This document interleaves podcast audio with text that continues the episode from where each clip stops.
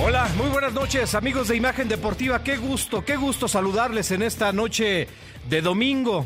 3 de octubre, arrancamos el mes de octubre, ya con el otoño andando, por cierto. Tenemos muchos detalles en materia deportiva. Gracias por acompañarnos como cada domingo. Les agradezco de verdad muchísimo que sintonicen esta frecuencia radio, eh, eh, obviamente al interior de la República con diferentes repetidoras. Y por supuesto también a través de esta señal de televisión, a través del 3.4, si no mal recuerdo, ¿verdad, mi querido Dave? 3.4, parece que sí. Parece que sí. Entonces, les agradecemos muchísimo el que nos acompañen. Por supuesto, antes que nada, saludar a la producción que hace posible este espacio maravilloso. Gracias a mi querida Connie Centeno. A un lado de Connie está mi querido Dave un abrazo, mi querido Dave, bien los controles. Y Alejandra García está en televisión, ¿verdad? La alcancé a ver por ahí. Un fuerte abrazo, mi querida Ale. Y también este equipo de trabajo, por supuesto, respaldado por Vero Ramírez. Gracias, mi querida Vero. Bueno, tenemos muchos temas en imagen deportiva de aquí hasta las más o menos 9.58 de la noche.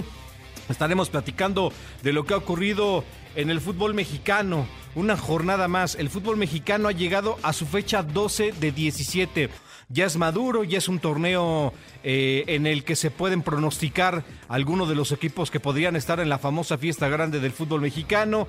Eh, yo sigo pensando, después de lo que vi, que nos sigue entregando muy poca calidad futbolística a nuestro torneo. Eh, pues no que la erradicación del ascenso-descenso iba a permitir mayor espectáculo. Pues no que el que no desciendan nuevos formatos, etcétera, le iba a dar mucho más lucidez a la parte deportiva, eh, a la Liga MX, a nuestro campeonato.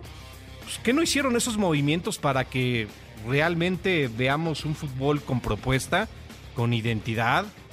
Que por lo menos cada ocho días veamos cuatro partidos buenos, ya por lo menos, o sea, por lo menos dos, ya si me apuro un poquito. Pues no, no estamos viendo absolutamente nada. Los equipos se empaparon de esa parte eh, que bueno, me da mucho gusto que, genere negocio, etcétera. Por ejemplo, Necaxa. Pues Necaxa llegó a tener en sus vitrinas, nada más y nada menos, o en sus arcas, mejor dicho, pues más o menos 15 milloncitos de dólares. Ah, bueno, buenísimo, haciendo dinero buenísimo, vendiendo, intercambiando y trayendo jugadores de Sudamérica, después los revenden hasta que se llenaron de billetes, pero ese proyecto, ¿con qué rumbo? ¿Qué rumbo tenía? ¿Qué camino tiene el proyecto, por ejemplo, de Necaxa? No hay nada. En el fútbol mexicano se han dedicado a hacer dinero, pero cuando voltean a ver la parte deportiva está muerta. Es difícil ver hoy en la actualidad un partido interesante, bueno, atractivo de fútbol en nuestro balompié. Y le digo algo, la verdad es que nunca le ha costado a la Liga MX, Federación Mexicana de Fútbol, hacer dinero. La verdad es que nunca han tenido emergencias. Eh, esa es la verdad, o sea, eh, en fin, hay tantas situaciones, claro que eh, por todo lo que conocemos, emergencia sanitaria, pandemia, etcétera, pues los números no eran los mismos. Claro que van en detrimento o han ido en detrimento, a todos les pasó, ¿no? Pero siempre ha gozado de cabal salud financiera el fútbol mexicano. Siempre, siempre, siempre. Así que no nos vengan, ¿eh? Bueno, eso por un lado. 12 fechas y sigo pensando, por lo menos su servidor, que vemos partidos muy malos, sinceramente. Duelos a destacar, fin de semana de clásicos. Chivas se lleva el clásico tapatío, perdón, Atlas se lleva el clásico tapatío, Atlas se lleva el clásico tapatío por la mínima diferencia, eh, con anotación de, de Rocha eh, desde el manchón penal. Eh, otra vez, bueno, pues Chivas tropieza, un lío, el Club Deportivo Guadalajara, por ahí el Chicote Calderón sale expulsado y todo se complicó, sinceramente. Este fin de semana, clásico capitalino, se lo lleva el conjunto de las Águilas del América sobre Universidad Nacional. Esto hace algunos instantes en la cancha del Estadio Azteca, lo estaremos platicando con muchísimo gusto. Bravos de Juárez derrota al equipo de los Rayados del Monterrey cuando Monterrey ya había generado una inercia muy importante. También lo estaremos platicando con muchísimo gusto en el carácter del fútbol internacional. Estaremos hablando de la actividad de los mexicanos allá en el viejo continente, qué ocurrió en la Liga Española, qué ocurrió en las ligas más importantes de este planeta para, por supuesto, a usted ofrecerle la mejor información. Estaremos hablando de la semana 4 de la NFL. En esta ocasión no nos va a poder acompañar Ale Garza por algunas complejidades técnicas, pero sí estará con nosotros eh, Alejandro Zúñiga para que nos hable acerca de lo que él observó, apreció de la NFL. Estaremos hablando, por supuesto, del béisbol de nuestro país, el béisbol de las grandes ligas, también ya sobre el final del mismo, como siempre, deporte federado, rumbo a París 2024 con el señor Saúl Trujano y con eh, la señorita Eda Padilla. Con muchísimo gusto estaremos platicando de todo ello. Bueno, Hugo Villagómez, ¿cómo estás? Bien ganado, felicidades, buenas noches. Bien, Christopher, buenas noches. Pues suscribo las palabras que mencionaste respecto al torneo. La verdad, el nivel que estamos viendo en este Grita México Apertura. En la fecha 12. Fecha 12 y sigue siguen entregándonos espectáculos, de verdad es complicado ya seguirlos. Ya del desastre de transmisiones seguimos y, ya, ya nos damos por vencidos, pero en cuanto a lo, lo que respecta a la cancha, en el fútbol, en el espectáculo, de verdad yo no recuerdo torneos tan malos como este. Bueno, sí, el anterior. Los últimos tres torneos del fútbol mexicano han sido de verdad de pena ajena, de lágrima, en el que rescatas un partido de ocho. Es increíble lo que estamos viendo. Un partido de ocho. Y lo que vimos ayer del Atlas, de verdad, si la gente del Atlas está feliz y los jugadores vitorearon con sus aficionados ese triunfo que se les había negado ante el Guadalajara, de verdad debería darles vergüenza. Y las declaraciones postpartido, tanto de Diego Coca como de Michel Leaño, de otro mundo, eh, viven en otro planeta. Y es algo que deben de analizar los aficionados porque es increíble que siga vendiendo humo Michel Leaño. Es increíble lo que está sucediendo con Guadalajara. Y lo de Diego Coca, bueno, sin palabras, ¿no? Eh, al minuto, su jugaron más de una hora con un jugador más, con dos jugadores más. Y el, al mitad del segundo tiempo, tocando el balón sin querer ofender al rival, con tres centrales, con tres defensas jugando atrás para que no lo sorprendiera a Guadalajara, que estuvo a punto de hacerlo. Es tristísimo. Ese clásico de verdad está más devaluado que, que nada. Y el América Pumas, bueno, sabemos ya lo que sucede en, ese, en, ese, en esa rivalidad. Seis años cumplen los Pumas sin ganar en la cancha del Estadio Azteca.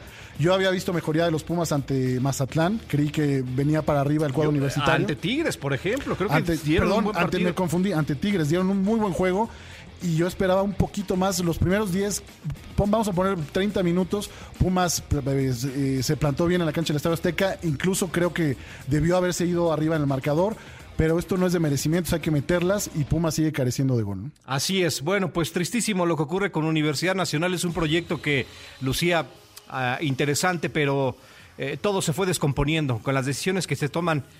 Regresamos al punto. Le digo por qué. Porque hay que, hay que ver billetes. La nota del fin de semana. La nota del fin de semana. Bueno, eh, uno de los duelos correspondientes antes de ir a la nota del fin de semana de esta fecha 12 del torneo Apertura 2021 es el Tigres ante el equipo de Necaxa, 0 por 0 hasta estos instantes en el descanso. Ya estaremos, por supuesto, a ustedes actualizándoles el resultado.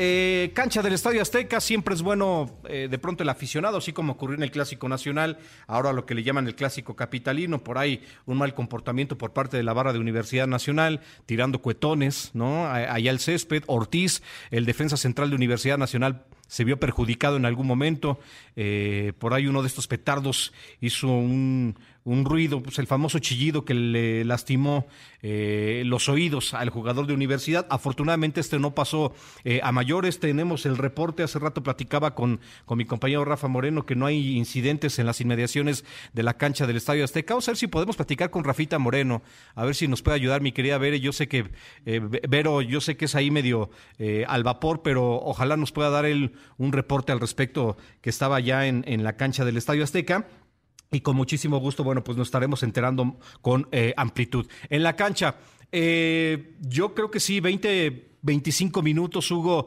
eh, en los que Universidad Nacional hizo partido al América. América, sinceramente, ya en el grueso del mismo no fue nada espectacular, pero esa jugada donde filtra Flavio Álvarez a Meritao. Sí.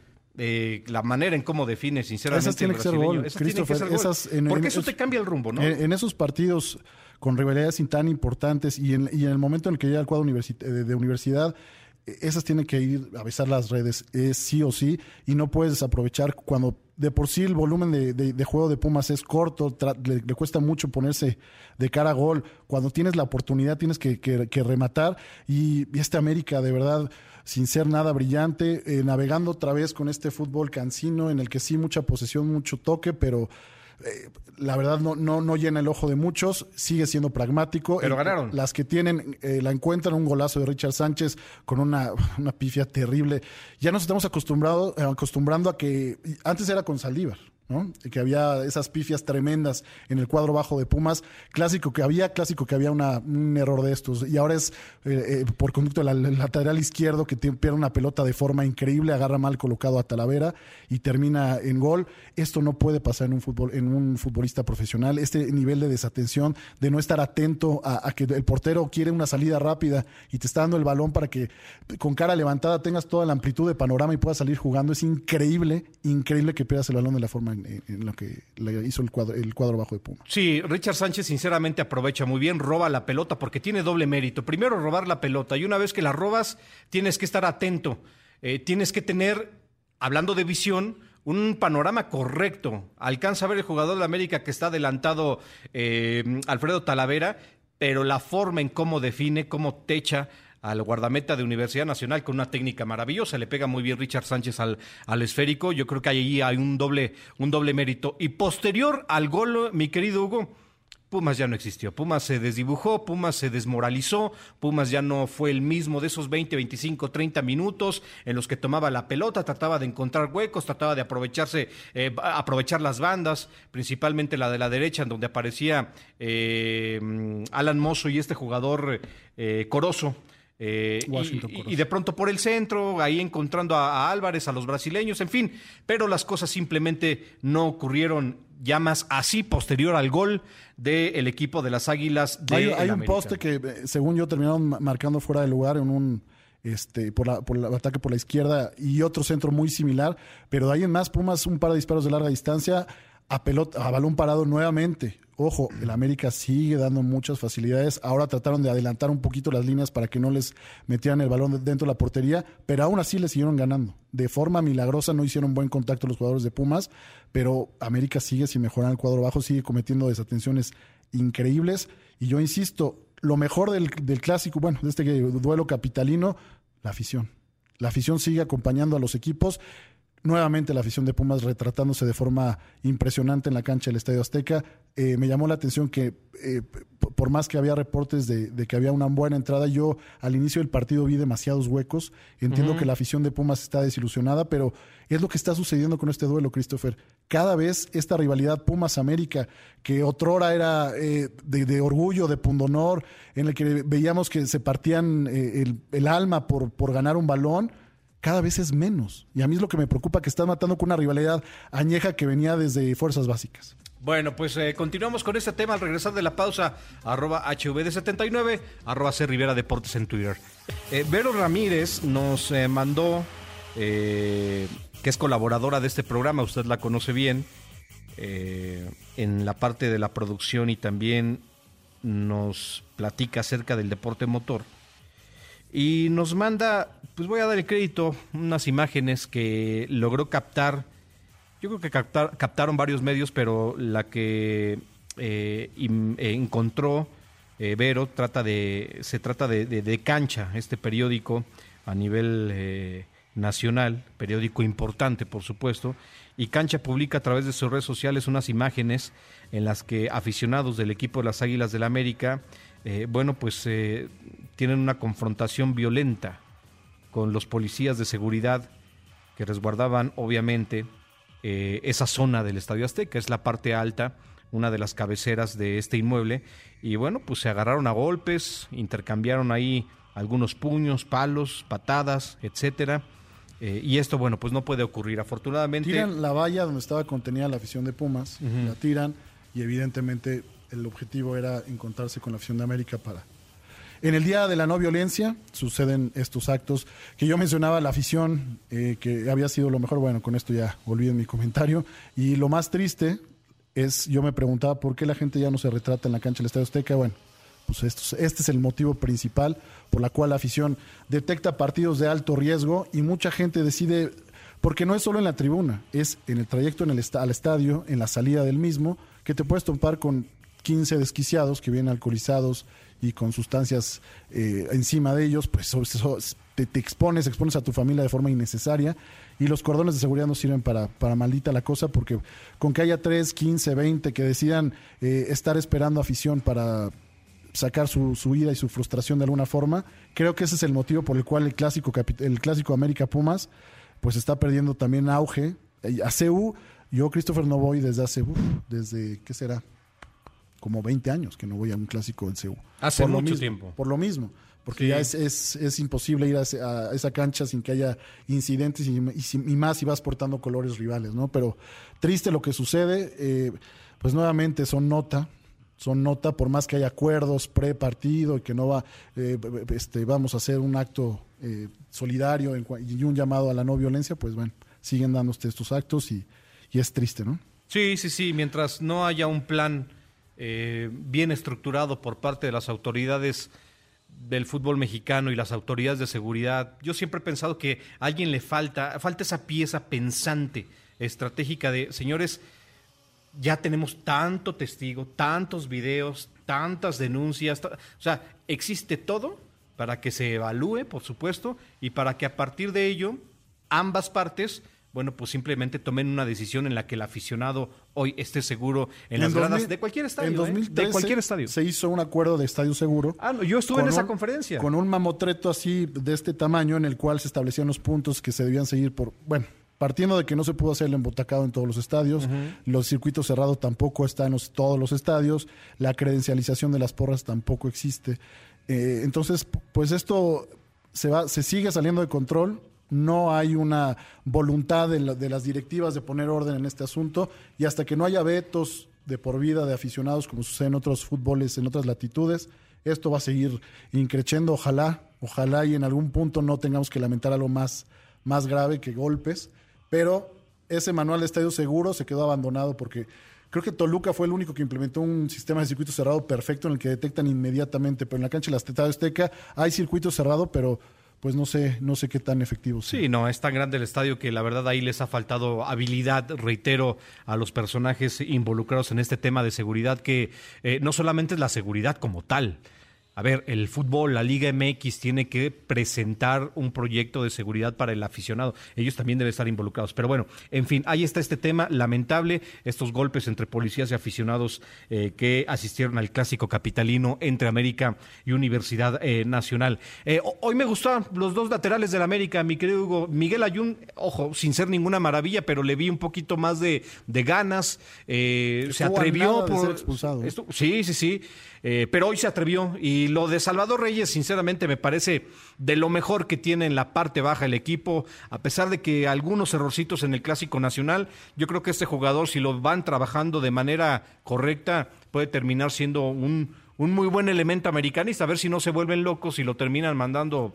Mira, eh, no te, sé. te, afirmo, bueno, te aseguro que para la fecha, para el partido amistoso que va a tener México con, con, con Ecuador, que no será fecha FIFA y que van a llamar puros elementos del, del medio nacional, es prácticamente seguro y es un hecho que, le, que, el llamado de Salvador Reyes a la selección mayor va a ser cosa de, de, cuestión de esperar, va, va a ser llamado. Y vamos a ver con calma que el muchacho si tiene los tamaños para para afianzarse y hacerse de un puesto como titular. Que en se la confunden, selección. Hugo. Unos saben la historia, pero pues Salvador Reyes no es canterano del América. No, no, no, no, no, no, de ninguna forma. Él hizo muy buenos torneos con, con Puebla y, y, tuvo el acierto en la América de echarle un ojo y se lo ganaron a varios equipos y, y por suerte el, el, muchacho hizo el paso importante de un equipo de media tabla para abajo como es el Puebla, que no pelea muchas cosas y se, se está consolidando. Hay que esperar todavía porque no, puede pasar lo mismo que sucedió con Jorge Sánchez, que de repente se, se, desubican, se marean y creen que ya lograron todo y vienen esos errores y desatenciones que son propios de la edad.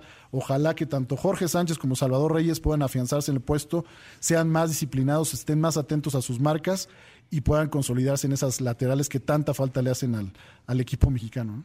Así es, así es. Bueno, mi querido Hugo Villagómez, eh, ¿qué más destacarías del clásico? ¿Qué es lo que La ausencia de buen fútbol, Christopher, a mí me, tiene des- me- desesperado. Eh, hay pasajes, pero muy cortos, en los que vemos eh, la fluidez, toques rápidos, precis- precisos, pero la pelota se entrega cada, cada tres toques, pierde el, ba- el balón el equipo, ofensi- el, el- el equipo ofensor o el equipo defensor. O sea, no hay una continuidad, no vemos un, eh, un fútbol que, que a la tribuna le llene el ojo. Es una serie de imprecisiones. Parece por momentos que estamos regresando a los torneos de post pandemia que eran infumables por el venía está la justificación de que estaban tanto tiempo parados, pero ahorita yo veo de verdad poca calidad en el cuadro universitario y al América lo veo eh, pues bueno, ordenadito, tratando de sacar adelante los partidos, pero tampoco espanta a nadie este América. Por más que sea líder, que tenga 25 puntos, que haya eh, sufrido nada más una derrota en los últimos 15 duelos, este América, de verdad, cuando se le han parado enfrente equipos serios, con propuesta interesante como León, recordemos, hay que recordar el partido ante León, que León no le pintó la cara de milagro, pero debió haber ganado ese partido, terminaron 1-1. Guadalajara con muy poco le hizo partido en la cancha del Estadio Azteca porque no encontraban cómo abrir el, el candado, el cerrojo que le planteó Chivas.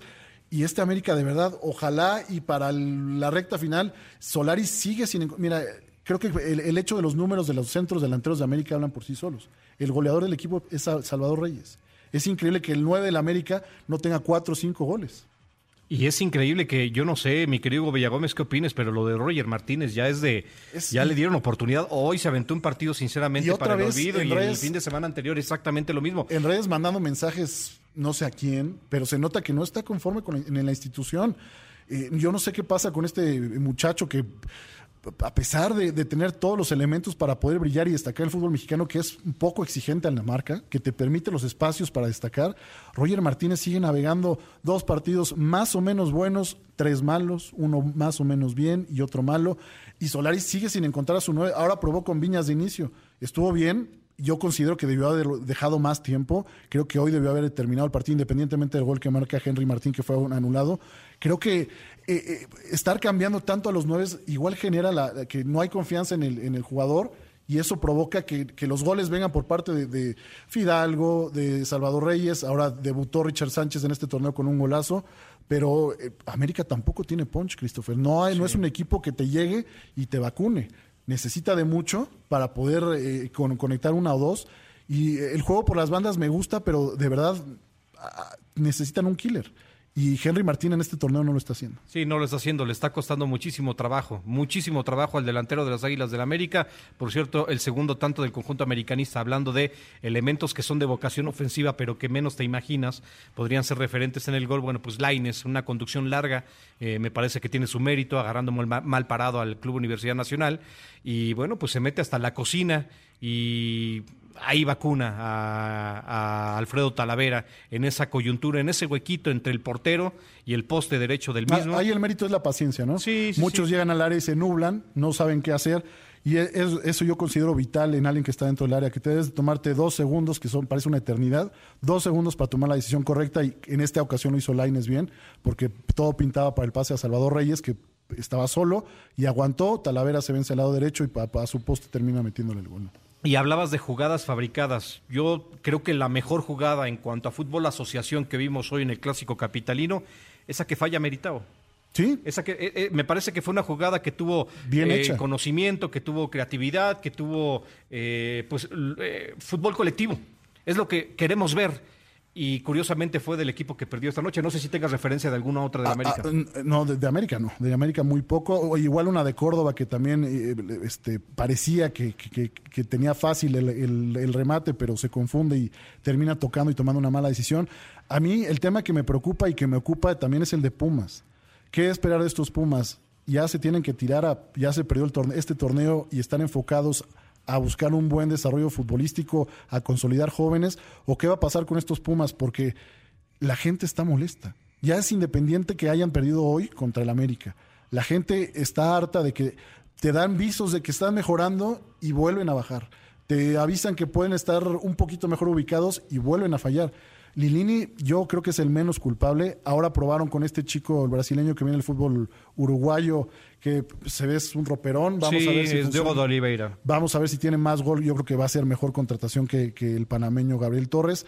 Pero estos Pumas me preocupan porque los planes era consolidar jóvenes, apuntar a un proyecto a largo plazo, y yo sigo viendo esto, este barco a la deriva y la afición. Eh, he escuchado a mucha afición que está molesta, cansada ya de la actitud, que de nada le sirve aquel torneo de la final, porque ya se van a cumplir 10 años del último título que levantó el cuadro universitario. Así es, clausura 2011, si no mal recuerdo, ante el equipo de Monarcas Morelia. Bueno, nosotros vamos a la pausa, arroba HVD79, arroba C Rivera Deportes. Si usted le va a Universidad Nacional, ¿qué opina? ¿Qué opina de, de- de- de Pumas? ¿Le agrada eh, esta...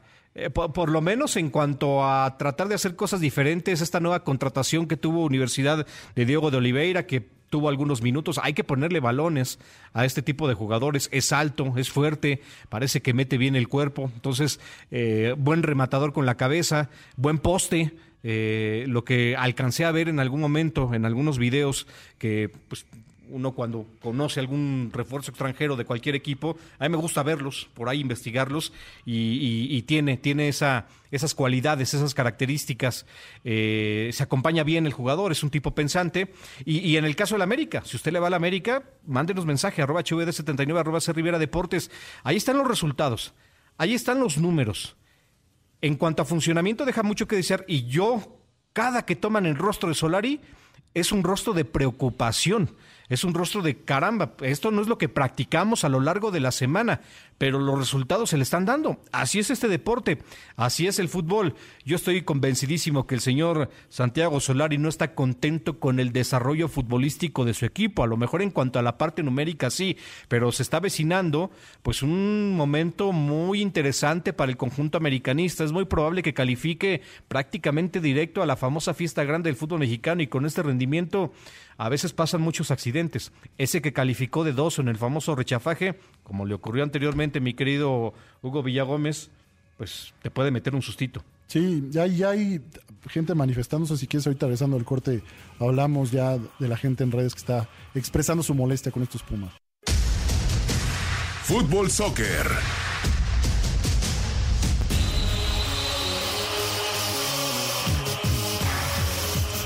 Bien, estamos de regreso, amigos de Imagen eh, Deportiva. Qué bueno que continúan con nosotros. Ya va el minuto 62 del Tigres ante Necaxa, eh, 0 por 0 hasta estos instantes. Eh, ya Se está Pablo. Guiñac, por, por cierto. ¿Sí ¿eh? qué? O sea, Guiñac no jugó. Ah, que, ah, sí, es cierto, es cierto. Guiñac Baja. Baja sensible y yo siempre he mencionado que estos Tigres, sin el alma, sin el espíritu, sin la combatividad, sin el talento y el gol de Guiñac, van a sufrir. Algo enorme. tiene que hacer ahí Miguel Herrera. Tiene que descifrar porque sí, obviamente Tigres con esa inercia que llevaba, gracias al complemento de André Pierre Guignac, pues eh, era positivo, pero cuando faltaba, tienes razón, Hugo, eh, ha sufrido muchísimo Tigres. Ocurrió con Ricardo Ferretti, pero ahora es otro proceso en dirección técnica. Yo creo que Miguel Herrera se tiene que enfocar a no sufrir demasiado con la ausencia del francés. Me parece que eso no lo hizo bien Ricardo Tuca Ferretti, hoy director técnico, por cierto, del equipo de eh, Juárez. Eh, bueno, ya- Pablo Guede ya está en la banca, ¿verdad, Ya. Hugo? Ya está en la banca del equipo de Necaxa. Pablo Guede llegó a sustituir al señor eh, Guillermo Vázquez Herrera. Y con esto, pues solamente lo platicamos en palabra del deporte, mi querido Hugo. Tres técnicos mexicanos. Tres. Javier Aguirre, Miguel Herrera y Marcelo Michele Año. Los demás extranjeros, ¿no? Esta parte de, de- de- los extranjeros foráneos no solamente es preocupante en la parte cancha, sino también a nivel dirección técnica. Y después hay unos líos en el fútbol mexicano. Cuando le haga falta técnico a la selección mexicana, ¿a quién van a señalar? ¿Se van a ir por Inglaterra porque por acá no les gusta o no dan por... En fin, se meten en unos líos. Y ojo, ¿eh? Cuando empieza esta, esta famosa liga, de, la Leagues Cup, ¿le pusieron? Esta fusión entre Major League Soccer y fútbol. La nueva, el nuevo Uh, formato, Sí, porque ya existe. uh, bueno, sí, ya existe, pero para el 2023 Ujú, 22. Ahí van a ver, van a ver, no se van a querer quedar atrás con el tema de los jugadores extranjeros y va a haber ahí una guerrita muy interesante Ahora, lo que que no va a beneficiar al futbolista mexicano. Lo que menciono, a mí me parece más preocupante eh, de los números de, de los, la cantidad de técnicos mexicanos dirigiendo. A mí me sorprende la oportunidad que le dan a perfectos desconocidos en el medio mexicano. Yo quisiera que en el fútbol uruguayo hubiera debuts de técnicos mexicanos dirigiendo equipos importantes de Uruguay, pero aquí vemos a Marcelo Méndez, vemos a Leo Ramos, eh, vimos a Rocco en su momento. eh, Vimos vemos Almada eh, en, Santos, la cantidad de uruguayos que están llegando al fútbol mexicano pesolano. Híjole, eh, yo no sé si no hay mexicanos capaces que puedan tener la misma oportunidad y cuando se la dieron, le tienen muy poca paciencia al Piti Altamirano. Luego vienen los Rafa Puente que han tenido ya sus oportunidades este, en muchos equipos pero a Memo Vázquez me preocupa que ya se le acabe también el crédito porque los últimos tres equipos que ha agarrado han sido un desastre. Me preocupa lo de Memo Vázquez. Y ya ni te hablo de los de atrás. Ya los romanos, los buenos, ya no son considerados. Ya los bajaron automáticamente del carrusel en el que tradicionalmente estábamos y veíamos el cambalache. Y ahora parece que la uruguayización del fútbol mexicano es lo que está de moda. No sé si cobren muy poco. Pero, y no critico, o sea, pueden venir a hacer buen trabajo, pero me llama poderosamente la atención que haya mayoría de uruguayos, digo es, curioso que le den oportunidad a tipos que pues vienen con un palmarés bastante discreto y prefieran arriesgarse con un extranjero que no conoce el medio.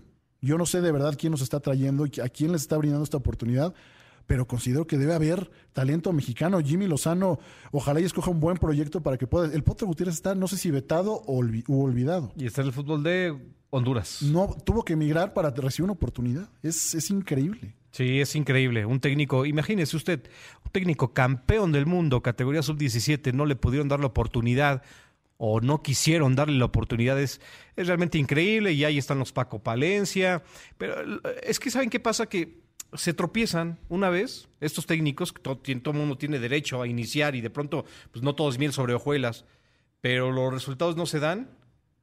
Adiós pero con Pezzolano, por ejemplo, ¿Lo han aguantado? lo han aguantado, se tropezó, se tropezó, se tropezó y se tropezó Pezzolano y entregaba malos resultados hasta que, pues ya obviamente el jugador lo entiende, el jugador lo comprende, pero le han dado una paciencia del tamaño del mundo a Pezzolano. Y ya ni les cuento, este es argentino, lo de Diego Coca en Atlas, entremos en materia, mi querido Hugo Villagómez, muy buen torneo hasta ahora, los resultados ahí están, pero no puedo coincidir eh, con, más contigo que ayer en el clásico tapatío, teniendo pues más de una hora prácticamente, mi querido Hugo Villagómez, en el clásico tapatío, un hombre de más en el terreno de juego, no tengas la capacidad de tener propuesta, no tengas la capacidad o las ganas de darle a tu afición, un gol, una alegría que significa un golpe de autoridad sobre el acérrimo rival que es Chivas Rayas del Guadalajara. Que te ha humillado no en una, ni en dos, ni en tres, ni en cuatro. En múltiples ocasiones el Atlas ha sido humillado por Guadalajara. Se les presenta esta oportunidad de oro en la que cobras un penal a Lopanenka anotas, hay expulsión, se te pone todo el panorama para ensañarte con el rival, porque creo que una forma de respetar al rival es jugar a tope y a, máximo, a, lo, que mejor tienes, a tus mejores armas. Y Atlas parecía que estaba perdonándole la vida a Guadalajara, porque bueno, pues tienen dos jugadores menos. Y la actitud de Coca de mantener a tres centrales en el fondo, eso es ya inaudito. Se comentó en la transmisión, están asustados de que Guadalajara pueda reaccionar en cualquier momento y a partir de errores increíbles, Barbosa cometió cualquier cantidad de pérdidas de balón que ponían en situación de gol a, Chivas regalando balones parados. Eh, lo de Angulo, lo de Angulo no cruzaba. Parecía que había indicación de, Diego Coca decir, no puedes llegar a línea de fondo para tratar de combinar y romper esta eh, este, mayoría que tenían, que tenían con futbolistas que con que se incorporara un jugador de atrás rompía la defensa de Guadalajara. Y no, el Atlas se frenaba en la misma segunda, tres cuartos de cancha, se frenaba otra vez y a tocar lateral, y a tocar lateral, y a tocar lateral. El único que trataba de profundizar ya porque estaba desesperado fue, eh, ahí se fue eh, Quiñones. Quiñones fue el, jugador que más quiso, eh, que trató de salirse del, del script, de buscar profundidad, buscar algo más, buscando tiros de larga distancia. Fuchs, evidentemente, desesperado, tratando de salir del área para que le llegaran balones, pero por las bandas no hubo nada cuando tenía superioridad de dos hombres. Es lo que yo no entiendo de Coca. O sea, la afición, lejos de festejar este triunfo que, repito, tenían años de no ganarle a Guadalajara. Entiendo que era ya indispensable para todos que lograran ganar y dar un golpe en la mesa, pero creo que lejos de darle gusto a la afición, creo que se quedan con un mal sabor de boca toda la afición rojinegra que tanto ha sufrido y que con Diego Coca parece que esto nos va a regalar. Yo no recuerdo que en Racing fuera tan eh, temeroso. Sé que tenía un buen equipo en Racing cuando fue campeón, pero lo que hemos demostrado con Atlas, a pesar de estar en los primeros lugares de la tabla e incluso amanecer de líder, este Atlas de verdad ha dado unos partidos terribles con superioridad numérica. Me acuerdo concretamente el juego que da contra América, en el que se, quedan con un hombre más y termina ganando en la América. Y ayer Guadalajara, con cinco minutitos más, creo que hubiera terminado empatando el partido y no por buen fútbol, sino porque Atlas tuvo miedo de sentenciar el partido. Así es, así es, por cierto. Nada más eh, el primer expulsado fue Mier. Mier por una patada. Por una patada, sí. Eh, es parte, ¿no? Bueno, estaba viendo yo el partido con un buen amigo. Un saludo a mi querido Lamberto González. Eh, y hay quienes están a favor de este tema del bar, de jugadas futboleras, etcétera, pero ya así es el fútbol. Por cierto, ya tendremos oportunidad de platicar de este tema que, si bien es cierto que se han robado el fútbol con el tema de eh, tantos comerciales, con el tema de nuevos formatos que no ayudan, este tema del bar sinceramente aporta demasiado. Hay que reglamentar la forma en cómo usan el bar. Es urgente. Es que está, urgente. Lo, increíble es que está reglamentado. Pero ¿sabes qué, Hugo? No entiendo. está reglamentado, pero si lo vas a reglamentar, reglamentalo también sancionando a quienes lo están usando, hombre. O sea, tienes 40 segundos para definir una jugada. Te pasas de esos 40 segundos, es que ahí está la polémica. Es, tiene que haber una toma con. Tú tienes que llamar al, árbitro cuando hay un error que el árbitro no presenció y que no está claro. Entonces le debe decir, hay una toma contundente, contundente que me señala que no sancionaste de forma correcta. El árbitro va, ah, tienes razón, pum, vámonos. Vámonos. Pero no puede haber polémica entre ellos. No, es que sí es, es que no es, es que a ver, mándamela otra vez. No, repítela. Entonces no. ¿O tú qué opinas? No, pues yo opino que sí, yo digo que no. ¿Cuánto tardaron en el partido de América Pumas para el gol anulado? Es increíble. Muchísimo. Entonces, en el partido de Chivas también una confusión total. Ya pasó con y César Arturo que se las toma de, pues no voy y no voy a revisarla. Y ya vimos, no apareció pitando este fin de semana porque Bricio señaló que, fue claro error en el clásico, el clásico nacional, que por sus pistolas César Arturo Ramos dice, no voy y no voy. Está bien, pero si así va a ser, entonces, que se queden con la decisión arbitral, que le digan, no va a ser sancionado, ¿por qué? Porque al juicio de César Arturo Ramos no era una jugada contundente y él la sancionó. Si el VAR le está diciendo, tienes que ir a revisarla, tienes que ir a revisarla. Entonces, las reglas están. Lo que pasa es que son incapaces los que están aplicando el reglamento. Y es que nos topamos con el mismo problema. La máquina existe, pero la que la aplican son humanos. Y siguen con esa, híjole, hay, dicen que hay instrucción del chileno este de Oces que te digo que está tratando de darle fluidez al fútbol mexicano de procurar no dejar en desventaja numérica a los equipos. Eso sucedió claramente en el Clásico Nacional. Como fue un desastre, pues ahora dijeron, señores, lo que se tenga que pitar, se pita y punto. Y pasó con 20 minutos buenos que pintaban del Chivas Atlas, se vino abajo a raíz de la expulsión de, de, Mier con esa patada que desde mi punto de vista fue, fue bien sancionada. Bueno, pues ahí está. Vamos a escuchar, tenemos tiempo producción a Marcelo Michele Año y a Diego Coca. Uno técnico de Chivas y otro técnico de los rojinegros del Atlas. El clásico tapatío se lo lleva el cuadro de los ojos. Es, un equipo que está vivo, que, hemos mostrado a lo largo de la semana que está vivo, que, sabe lo que se está jugando, que sabe lo que es esta camiseta y que la va a defender a muerte. Obviamente que a nadie le gusta salir de los partidos, pero hay un compromiso total y una alegría. Hay una alegría en el vestidor. Obviamente estamos ocupados en dar resultados, que es lo que la afición quiere, pero no hay necesidad de levantar a nadie que ya está levantado. Mostramos una capacidad de respuesta importante a pesar de jugar con dos hombres menos. Yo del arbitraje no voy a hablar. Las personas que están encargadas del arbitraje tendrán que revisar como cada semana lo hacen y listo. Y hoy aprovechamos las circunstancias. Hoy el penal fue penal, las expulsiones estuvieron bien, nos encontramos con, con un partido que íbamos ganando 1 a 0, y con un rival replegado que se, que se defendía con una línea de cinco y tres volantes. Faltó profundidad, nos faltó eh, definición, pero eso es lo que estamos trabajando desde hace bastante. Y vuelvo a repetir, eh, me pongo en el lugar de la gente de, de, muchas frustraciones, de mucho perder, y sobre todo porque yo lo he vivido. Y cuando el Atlas pierde con Chivas, te tenés que comer las gastadas o los chistes, y seguramente mañana no se lo van a comer y menos teniendo un equipo que está en los primeros puestos. O sea, no fue de casualidad. Esto no es que tuvimos un poco de suerte y nada más. Lo venimos buscando. Por supuesto que aprovechamos la circunstancia del partido y la aprovechamos, pero lo más importante es esto. Bueno, Marcelo Michele Año y Diego Coca. Uno, que alguien le diga a Marcelo Michele Año que este equipo está muerto, está desalmado. Chivas no existe. Chivas está lejos de trascender. Y del otro lado, con Diego Coca, Diego Coca está hablando como si su equipo ya con dos hombres más en el terreno de juego, porque Chivas se quedó como, si hubiera metido un baile. Dijo, aprovechamos las circunstancias. Pos expulsiones, yo de acuerdo con Hugo, me parece que Atlas se quedó sin argumentos increíblemente. No, yo, no, yo creo que ya no tenemos tiempo, pero sí me gustaría profundizar en el tema de Michelle Año, porque no es posible que se siente a dar esas declaraciones de verdad. Es un porrista. No, no puede ser. De verdad es lamentable lo que vimos en la, en la conferencia de prensa. Bien, no hemos tenido la oportunidad de eh, leer algunos mensajes. Eh, quiero agradecer muchísimo a Marcos Serratos, que fue uno de los primeros que mandó. Hola, buenas noches, señor Rivera. Saludos cordiales desde Laredo, Tamaulipas. Un fuerte abrazo, Marcos. Este torneo está muy flojo y mediocre. Hoy se vio en el Azteca como el líder gana por errores del contrario, pero no juega a nada. Y Puma sepultado por Lilini y sus experimentos de ocasión. Gracias, Marcos. Eh, todos los puntos de vista son válidos. Bueno, eh, Luis Mandujano, el problema de los directores técnicos mexicanos está en que los mismos, está en que son los mismos reciclados.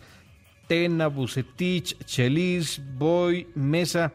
Mira, por lo menos de los que mencionas, mi querido Luis, eh, Tena y por ahí Buce son los que están vigentes, pero Chelis, Boy y Mesa creo que también fueron de los que recientemente bajaron de ese carrusel del que hablaba mi compañero Hugo Villagómez. No, pero ponen tú a los Alex Diego, les dan una oportunidad y no funcionaste, bye. Adiós. A eh, Pite Altamirano. A Pite Altamirano lo mismo.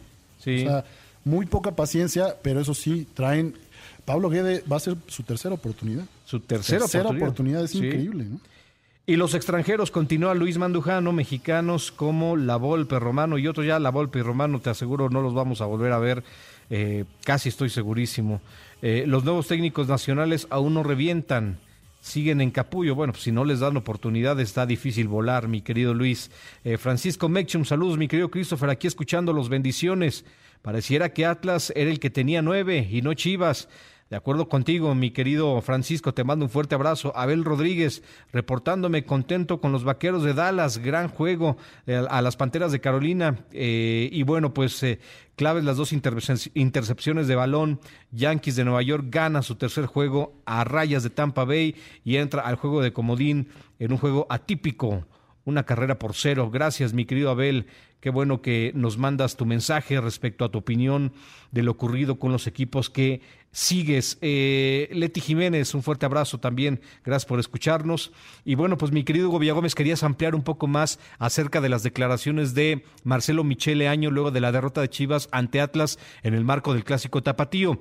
Eh, yo decía, bueno, más bien Marcelo Michele Año decía que el proyecto está vivo, que está más vivo que nunca. Yo, desde mi punto de vista, Chivas está muerto, está desalmado. No existe hoy Chivas como competente, como un equipo competente. Adelante, Hugo. Yo creo que el, el error está. A mí me sorprende que, bueno, si hay gente crítica respecto a la, a la, a la forma en la como lle- yo, yo estoy de verdad alucinando la forma en la que cómo llega Michele Año al banquillo de Chivas. Y que no, no, no se preste para estar eh, cuestionando la forma en la que el asesor de fútbol institucional decide bajar, que corran al entrenador y tomar en las riendas. Esto lo voy a seguir recalcando, Christopher, porque es increíble. Posterior a eso, ya quitando lo, lo inaudito que fue su nombramiento, que se aviente la declaración de le vamos a callar la boca a todo México. Y de ahí, sin victoria en tres partidos, no ha marcado gol, derrota en Clásico Tapatío y perdieron con Gallos, que en ese momento era el último lugar del torneo. Y sale con las declaraciones post partido que este equipo tiene garra, que este equipo no necesita ser levantado porque está ya de pie y es cuestión de tiempo prácticamente para que veamos a unas chivas rayadas arrolladoras. De verdad, si eso no es vender humo, yo ya no sé qué es. El prota- yo sé que son personalidades de cada quien, pero quería ser el muerto del, del, con todo respeto, el muerto del funeral. Veíamos las tomas a Michele Año y me recordaba a Miguel Herrera eh, en sus mejores tiempos. O sea, unos exabruptos, de verdad. Yo entiendo que vivías con pasión, pero creo que del pas- de la pasión al ridículo, Michele Año está a nada de hacer un ridículo monumental. Es increíble, increíble que el argumento se te acaba con la motivación a los 20 minutos de partido. Ya cuando no hay soluciones en el campo, porque no hubo soluciones contra Querétaro, se, se murió de nada Guadalajara contra Querétaro, no hubo variantes, no sabía qué hacer, manda tres cambios de golpe buscando algo, yo no sé qué busca, pero ha hecho, ha, arrancado sin delantero fijo. Ayer Chicote Calderón arranca una posición de verdad que yo nunca lo había visto jugar ahí, no le funcionó, por más que ya no es que los primeros 10 minutos de Guadalajara, esto dura 90 minutos. Y parece que en la banca hay un porrista, parece que el amigo le dio chance de jugar con el juguetito del patrón.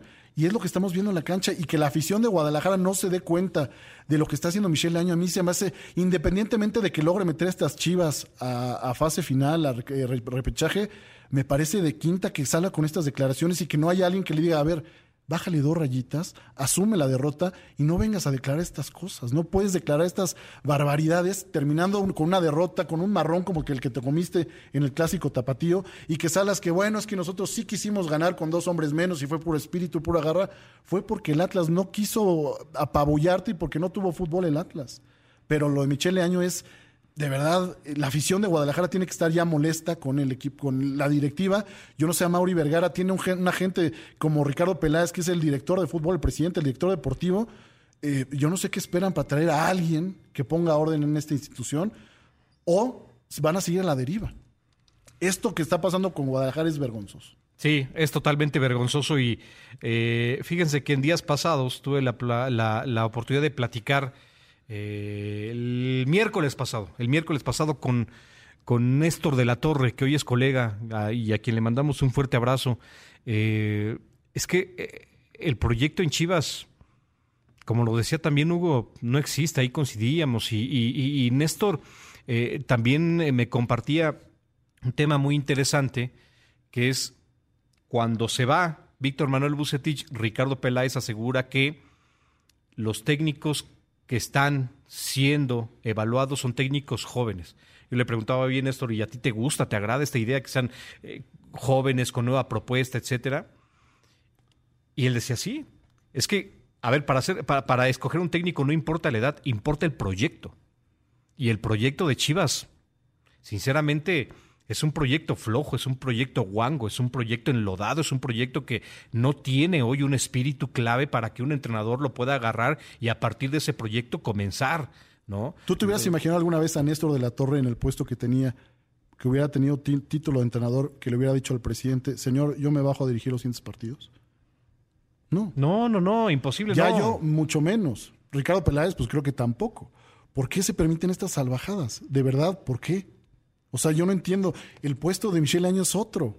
Es completamente otro. Y no tienen claro, porque entonces choca la visión del presidente deportivo, que es Ricardo Peláez, con la del asesor de fútbol institucional, el que trae la idea del 70-30, de que bueno, necesitamos 70 jugadores de cantera y 30 de este, refuerzos de fuera para que sienta la entidad y que estás, mencionabas que ya están a nada de lograrlo. Con estas decisiones, de verdad, digo, yo, yo lo que mal empieza, mal acaba Christopher. Y lo que está haciendo Guadalajara me parece un error garrafal y me sorprende que Peláez no haya levantado la mano, no haya presentado su renuncia. Si él tomó la decisión, bueno, que, temo que Ricardo Peláez ya está perdido. Yo en América no veo que hubiera hecho eso con Santiago Baños, que bueno, vas tú a dirigir, órale es increíble. Y ya yo que tiene tanta experiencia, yo, yo debo pensar que está frustrado por lo que está haciendo, Néstor, perdón, que, está frustrado con lo que está pasando con Guadalajara. ¿Cómo les hicieron el golpe de Estado a ellos orquestado por José Luis Higuera? ¿Te acuerdas? Estaba eh, Chepo de la Torre entrenando al equipo y venía Matías Almeida con todas las maletas en el entrenamiento. Lo tenían que esconder.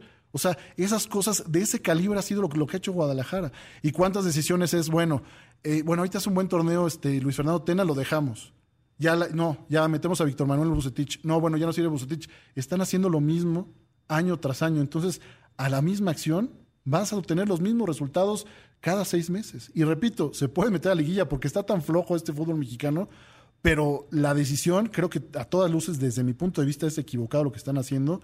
Y estas declaraciones, lejos de ayudar y tratar de reconstruir, creo que mandan mensajes equivocados, sobre todo al futbolista, Christopher, porque el problema es el futbolista, el futbolista que no rinde en la cancha. Todavía los vi aventando la playera a la afición de Chivas. De, verdad, yo no veo en ninguna otra parte del mundo que pierdas un clásico y todavía te vas a despedir de la afición. Debería darte vergüenza. te lo comes y te vas directo al vestuario. Y, es increíble. Y, si es momento de dar la cara, la das en medios de comunicación, pero sí, de acuerdo contigo, mi querido Hugo, con declaraciones pensantes, reales. Ya en Chivas basta Basta de que retraten cosas que no existen. Si no lo hacía Bucetich, de pronto también lo hacía Ricardo Peláez con sus videos. En realidad, la situación actual de Chivas merece, eh, merece una crítica real de lo que está ocurriendo. Marcelo Michele Año, sinceramente, en cuanto a una evolución futbolística, le ha dado nada a Chivas, ¿eh? O sea, Chivas no ha progresado, sinceramente, no nos hagamos. Marcelo Michele Año ha tenido un proceso de interinato, un proceso de interinato ridículo. Esa es la verdad. Y mire que me parece un buen tipo y un tipo capaz como entrenador. Pero cuando te plantas en conferencia de prensa, solo porque es Chivas, a echar porras, a quedar bien con el jefe, a retratar algo que no ocurrió, ese conocimiento, mi querido Marcelo Michele Año, se va a ir a la basura. La credibilidad se puede apagar o se puede acabar en un santiamén con este le tipo de pasó a Rafa. Puente. Sí, claro. A Rafa Puente, el, el repetir tanto el mismo verbo, se le acabó. Ojalá y retome su carrera porque creo que es un buen prospecto. Ahorita con Tuca espero que esté tomando otra vez los, poniendo los pies sobre la tierra y, y retome su carrera, pero Michele Año necesita paños fríos para tomar con calma la situación. ¿no? Fútbol Soccer Internacional.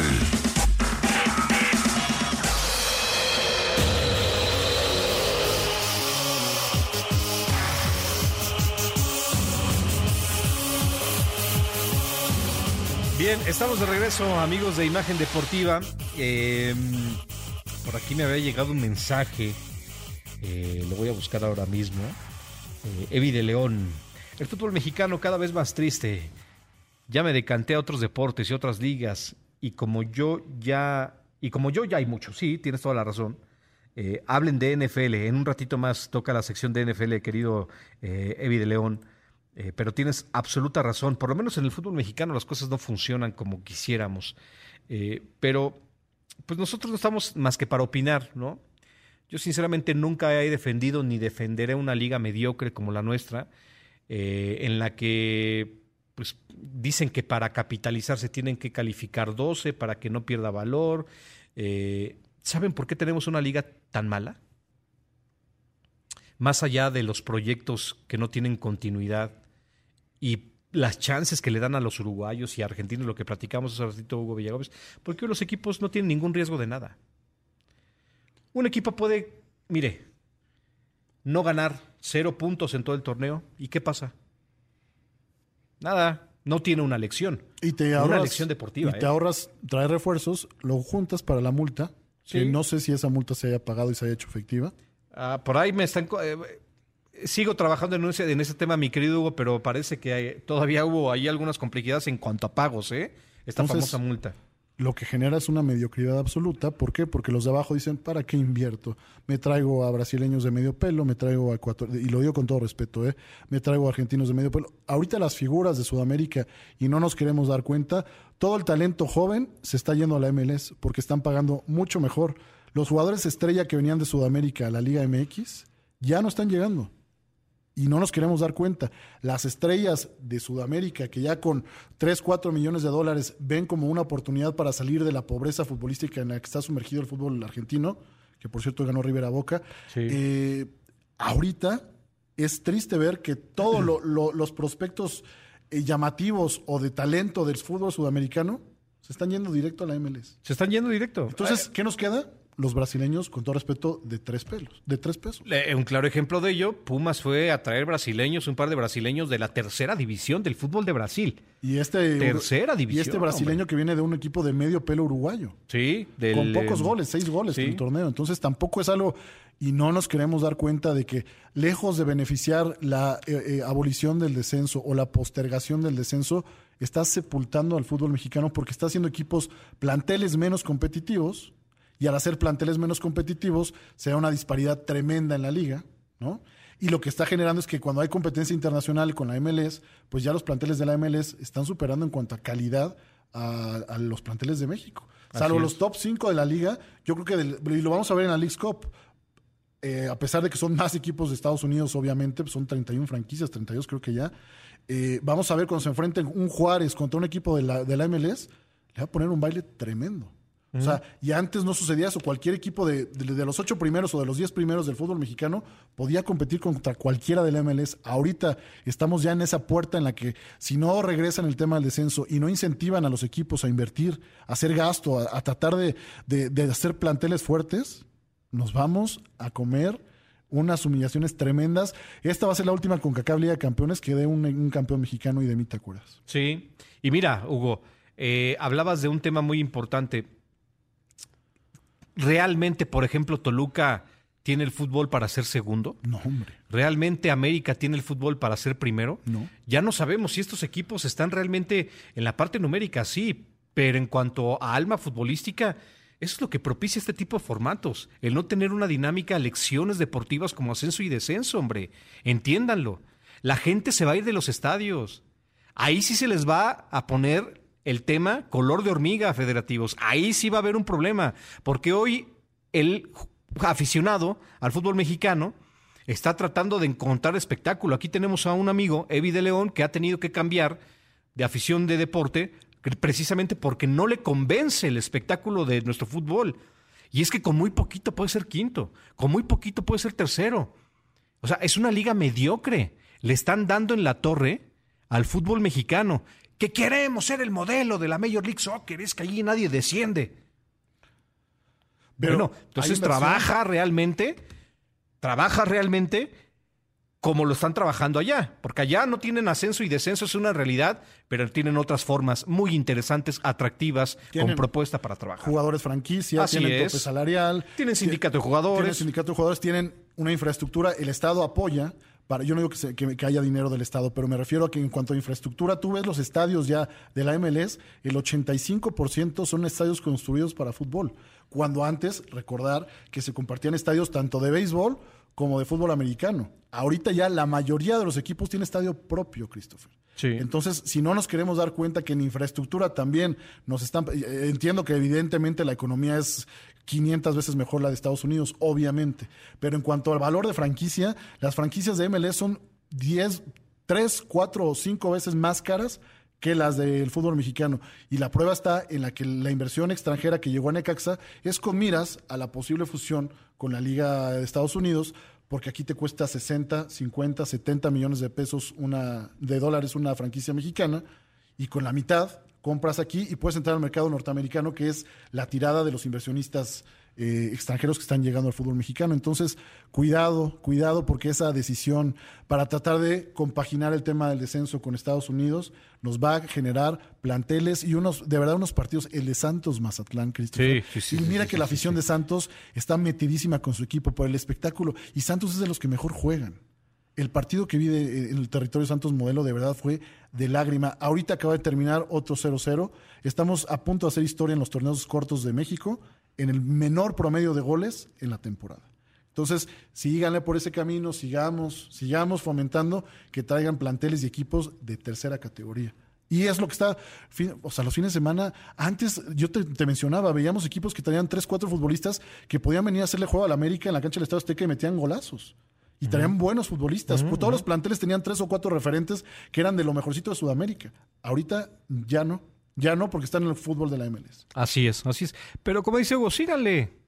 Vayan por ese camino. A ver hasta dónde llegan. Dicen que los ratings, pum, se van a ir hasta arriba. Por supuesto que no en inicio las fusiones van a generar, pero aquí en México, aquí en nuestro país, Liga MX. Tú me vas a decir, oye, Christopher, pues vamos a echarnos el América Monterrey o un aficionado común y corriente fuera de esta parte del periodística de los medios de comunicación, pero eso no quiere decir que no tiene derecho a opinar, pues ¿para qué lo veo? Es segurísimo que no va a haber espectáculo. ¿Para qué lo veo? La gente no es tonta, ¿eh?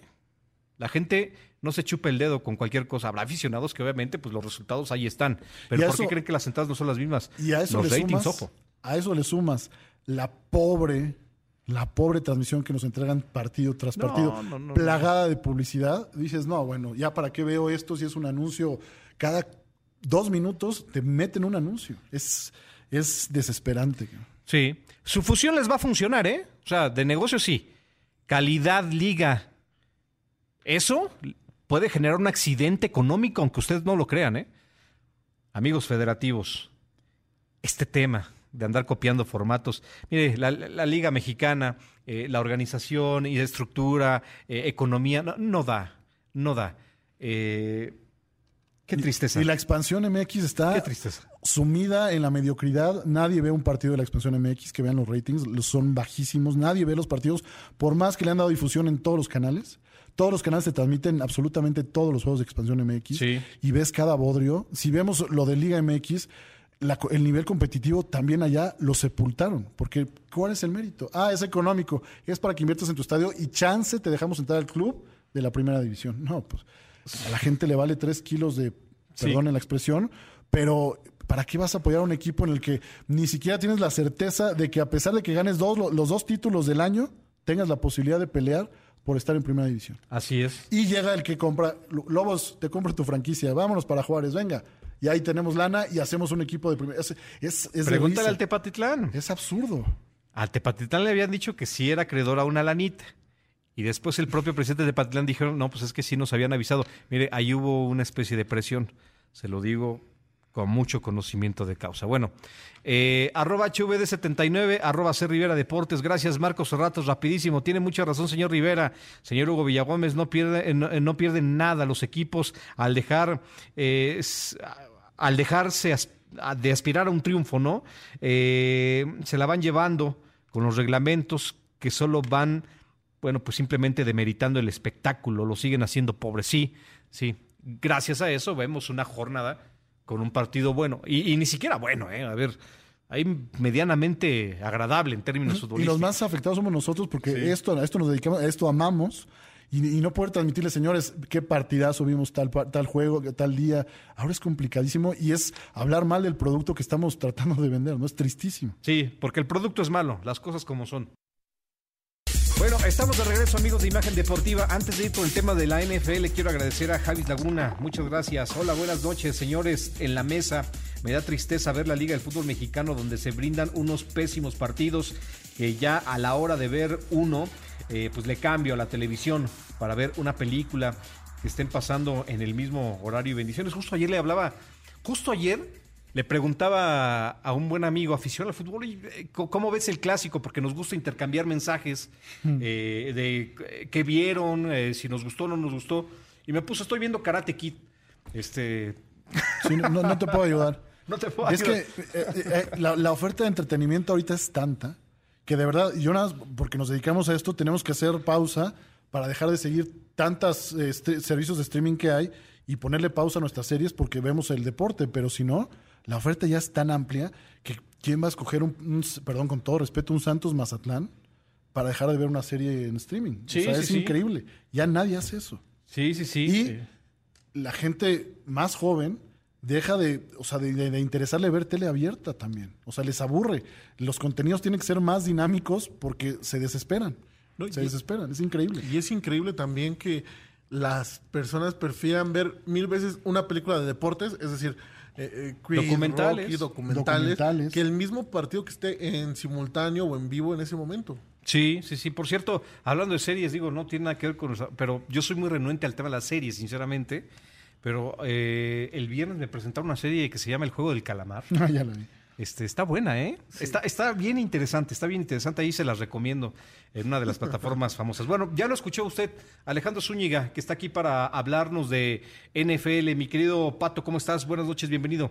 Christopher Hugo, muy buenas noches. Pues hay que empezar con, con los honores porque se merece. Tom Brady acaba de romper otro récord más. Ya no sé qué más le falta en su carrera. Ya él puede ya presumir tener todo, todo, todo ya a su, a, a su bueno, todo lo que se propuso lo logró. Hoy rompe el récord ya de más yardas por aire que lo tenía el señor Drew Brees, eh, Drew Brees, que por cierto está ahorita en el estadio en el juego de que hasta el momento Bueno, va cerradísimo. 6-7, 7-6, eh, ganando por los Patriotas hasta el momento. Pero Tom Brady acaba de llegar, llegó a exactamente, no te qui- bueno, eh, a salvedad de lo que pase a, a- a Al lo resto largo del de este juego, pero está en 80.359 yardas. ¿Y esto eh, en dónde lo logra, mi querido Pato? A ver, cuéntanos, eh, ¿qué pasó? Está, pues Tom Brady a lo largo de su carrera, muy exitosa por cierto, Sí. pues está ahorita de regreso en Foxford, donde fue su casa durante más de 15 años. Eh, los Patriotas hoy están recibiendo a los Bucaneros de Tampa Bay, que es el, el nuevo equipo de Tom Brady cuando deja esta institución. Y ahora pues tiene la oportunidad de volver a Foxford y volver a llevarse las palmas de todo un estadio porque rompe un récord en casa. De hecho, los Patriotas suben a sus redes sociales un, uno de, pues querías hacer historia, tenías que volver aquí A casa. ya tenías que volver a casa. Entonces, es impresionante lo que hace este hombre. Si se hubiera planeado, yo creo que es imposible. O No, sea, no que sale, el no sale, récord no sale. en Foxboro es increíble.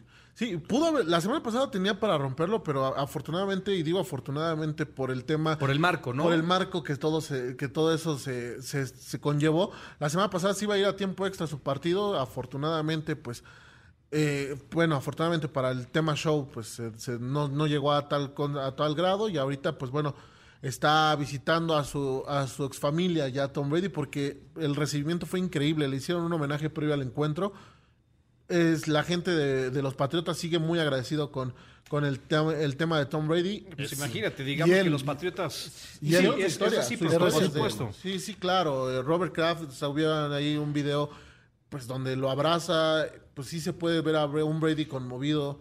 La verdad es que sí, sí, sí es alguien que siente la institución, que Sí, pues entre los colores, hombre, pues ahí se hizo figura del deporte mundial, mi querido Pato. Pero bueno, nada más para actualizar el resultado, lo tendrás por ahí, mi querido Pato, eh, a ver eh, cómo están en estos instantes. Sí, el Eh, partido, eh, el partido en este momento está por ya por empezar el, el tercer cuarto, el tercer, el tercer cuarto ya después del descanso. Va 7-6 ganando Patriotas al momento. Perfecto. Ya empezando ya el tercer cuarto.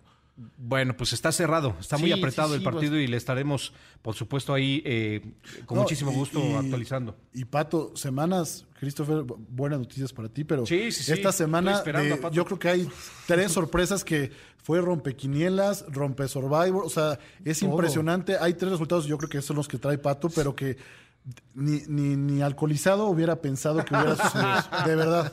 A, a ver, Bueno. yo, yo sinceramente no, no, no. eh, yo sobrio sí, eh, porque pues así es el deporte, ¿no? Eh, este verde no es en balde, Pato. De verdad te escucho. Mira, pues los Jets, vamos a empezar. Los Jets de Nueva York, una sorpresa, derrotando 27-24 en tiempo extra a los Titanes de Tennessee. Viniendo de atrás, Pato. Viniendo de atrás. La verdad es que eh, tu- el- tuve el- pues está dando seguimiento ahí por temas del fantasy, de todo eso, estás dando seguimiento a- al encuentro. En un momento llegaron a estar 24, 24, 10, 13, 12. O sea, era una ya, ya faltando poco tiempo del partido. La verdad, Lucía, imposible que los Jets pudieran venir de atrás y que hicieran todo esto que acaban de lograr. Sin embargo, pues hoy me parece que tienen un buen partido. Este coreback novato, pues todavía hay... Creo que de los que tu- han tenido oportunidad de llegar a esta temporada de la NFL, creo que él es el que no ha, no ha rendido lo que se esperaba. Sin embargo, pues hoy tiene un Era gran partido. importante Zach que diera el golpe Sí, que hoy Wilson, ¿no? necesitaba ganar, o sea, es, es evidente que necesitaba ganar. Eh, y lo hizo, pues ya 297 yardas hoy, una intercepción y dos pases de anotación. El La gran Zach Wilson, Zach que Wilson. el otro día platicaba con mi compañero Pablo Carrillo antes de la temporada de la NFL, antes de que empiece, y me decía, seis partiditos van a ganar los Jets esta temporada. A mí se me hace, le decía, creo que son muchos, igual por ahí cuatro partiditos eh, le podrían venir bien a los Jets.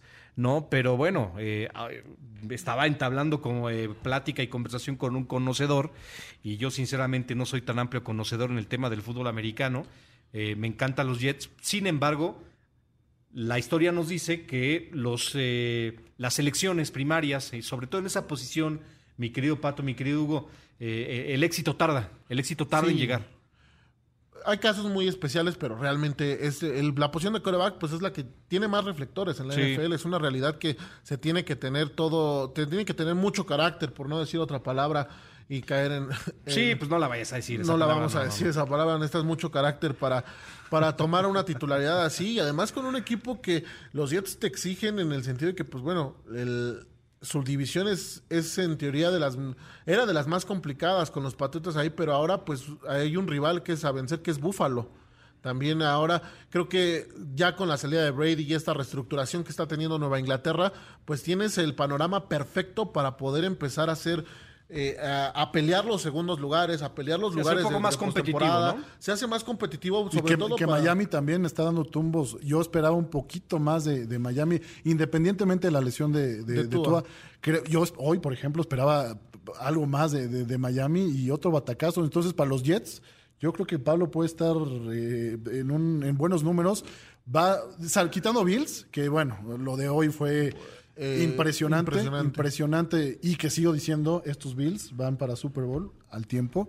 Y este lo de Jets puede, puede- o sea, está tan, Tan eh, o sea, tan, tan a la baja la división que creo que puede ser momento para que los Jets poco a poco armen un equipo competitivo a futuro. Mira, lo, lo hizo bien, lo, lo ha estado haciendo bien Nueva Inglaterra en el sentido de que sabe que sus piezas, su- sus mayores piezas se fueron, que era Rob Gronkowski, que era Tom Brady. Pues están, saben que tienen que tener un proceso de que tienen que volver a armar un equipo que vuelva a ser igual, si no la mismo, si no el mismo miedo de enfrentar a Tom Brady con Mac Jones, que lo a, a gusto personal lo está haciendo, está cumpliendo por lo menos en estos primeros partidos que ha tenido sí, sí, se, sí se ve que están haciendo un intento por volver a tener esa a lo mejor una dupla Gronk, Gronk Brady, pero ahora es en el símil de Angular y, y, y Mac Jones. Me parece que tiene mucho, mucho futuro y los Jets en este caso eh, se ve que están preparándole un equipo a futuro a este hombre porque Corey Davis hoy le atrapó todo. O sea, Corey Davis 111 yardas y, una, nada más uno de los pases de anotación, pero le atrapó todo. Y, era el hombre que le sacó en muchos momentos las jugadas. Cuando venían tercera y larga, Corey Davis apareció.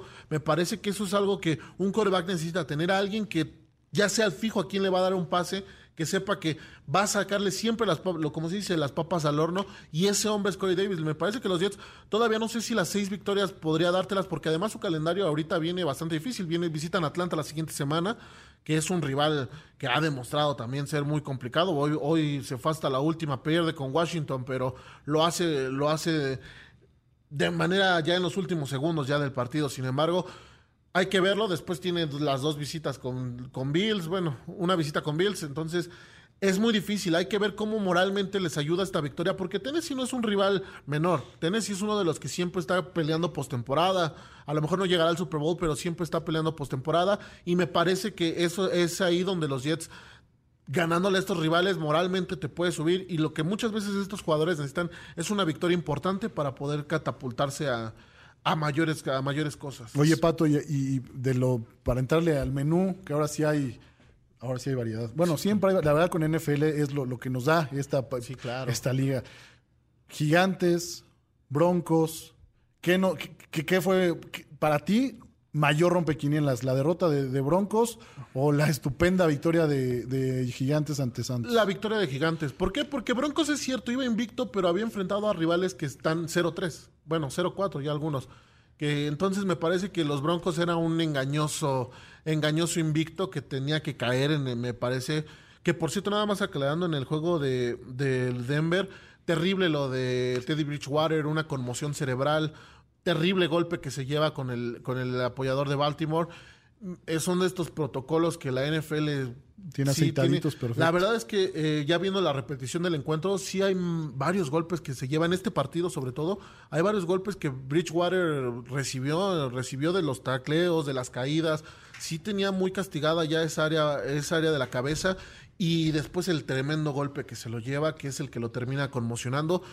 Otra vez la NFL dando a entender que la prioridad son los jugadores, esperemos que se reponga bien, y, al tiempo. Y sobre el tema de y sobre el tema de los gigantes, le ganas a Nueva Orleans, un equipo que venía de que venía de hacer bien las cosas. Ahorita se pone en el récord 2-2 el tema de Santos, pero es increíble. Yo la verdad no lo este resultado es el que más me sorprende toda la semana. ¿Por qué? Porque un Daniel Jones demostró que ese hombre tiene todavía el brazo lo, lo entrenó bien Eli Manning, le, le sirvió bien en la última temporada de Eli tenerlo en la banca para que así le diera sus armas, 402 yardas. Es increíble lo que este hombre lanzó este día. No una intercepción solamente y dos pases de anotación. Este equipo de los gigantes me parece que es más engañoso porque tiene buenas piezas tanto en la ofensiva como en la defensiva. Sin embargo, algo les falta para consolidarlo. No, no quiero decir que sea el, el efecto de cocheo, pero algo les está faltando a estos gigantes para poder, para poder ser piezas fundamentales.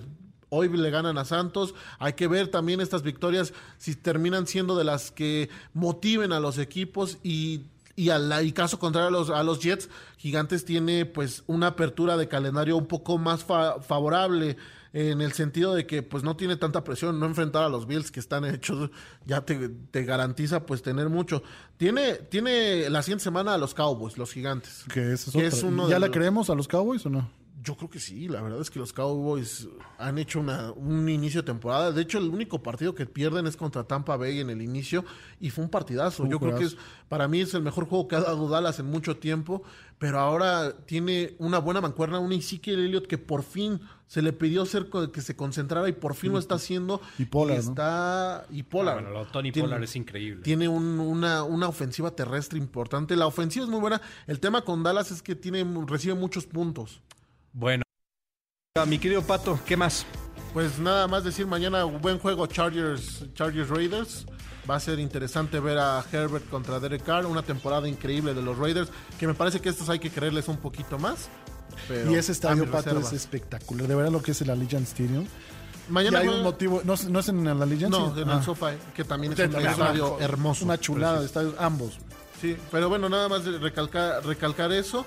Hasta el momento, Patriotas, pues sigue dando buena pelea. Me parece que este es uno de los partidos que puede ser más completos. Hay que esperar a ver el resultado. No me, no, no me quiero adelantar a dar un pronóstico de quién va a ganar este partido, porque, pues bueno, con Tom Brady demostró que 12 segundos son suficientes para hacer cambio, para hacer, llevar Sí, al equipo a la victoria. Para escribir la historia, ¿no? Al final de cuentas, historia, por cierto, definitiva, sin eh, posibilidad de que se distorsione, modifique. Mi querido Pato, eh, muchísimas gracias por eh, tu información respecto a la NFL y te esperamos pues, más seguido por acá, mi querido Pato. Muchas gracias, Christopher Hugo.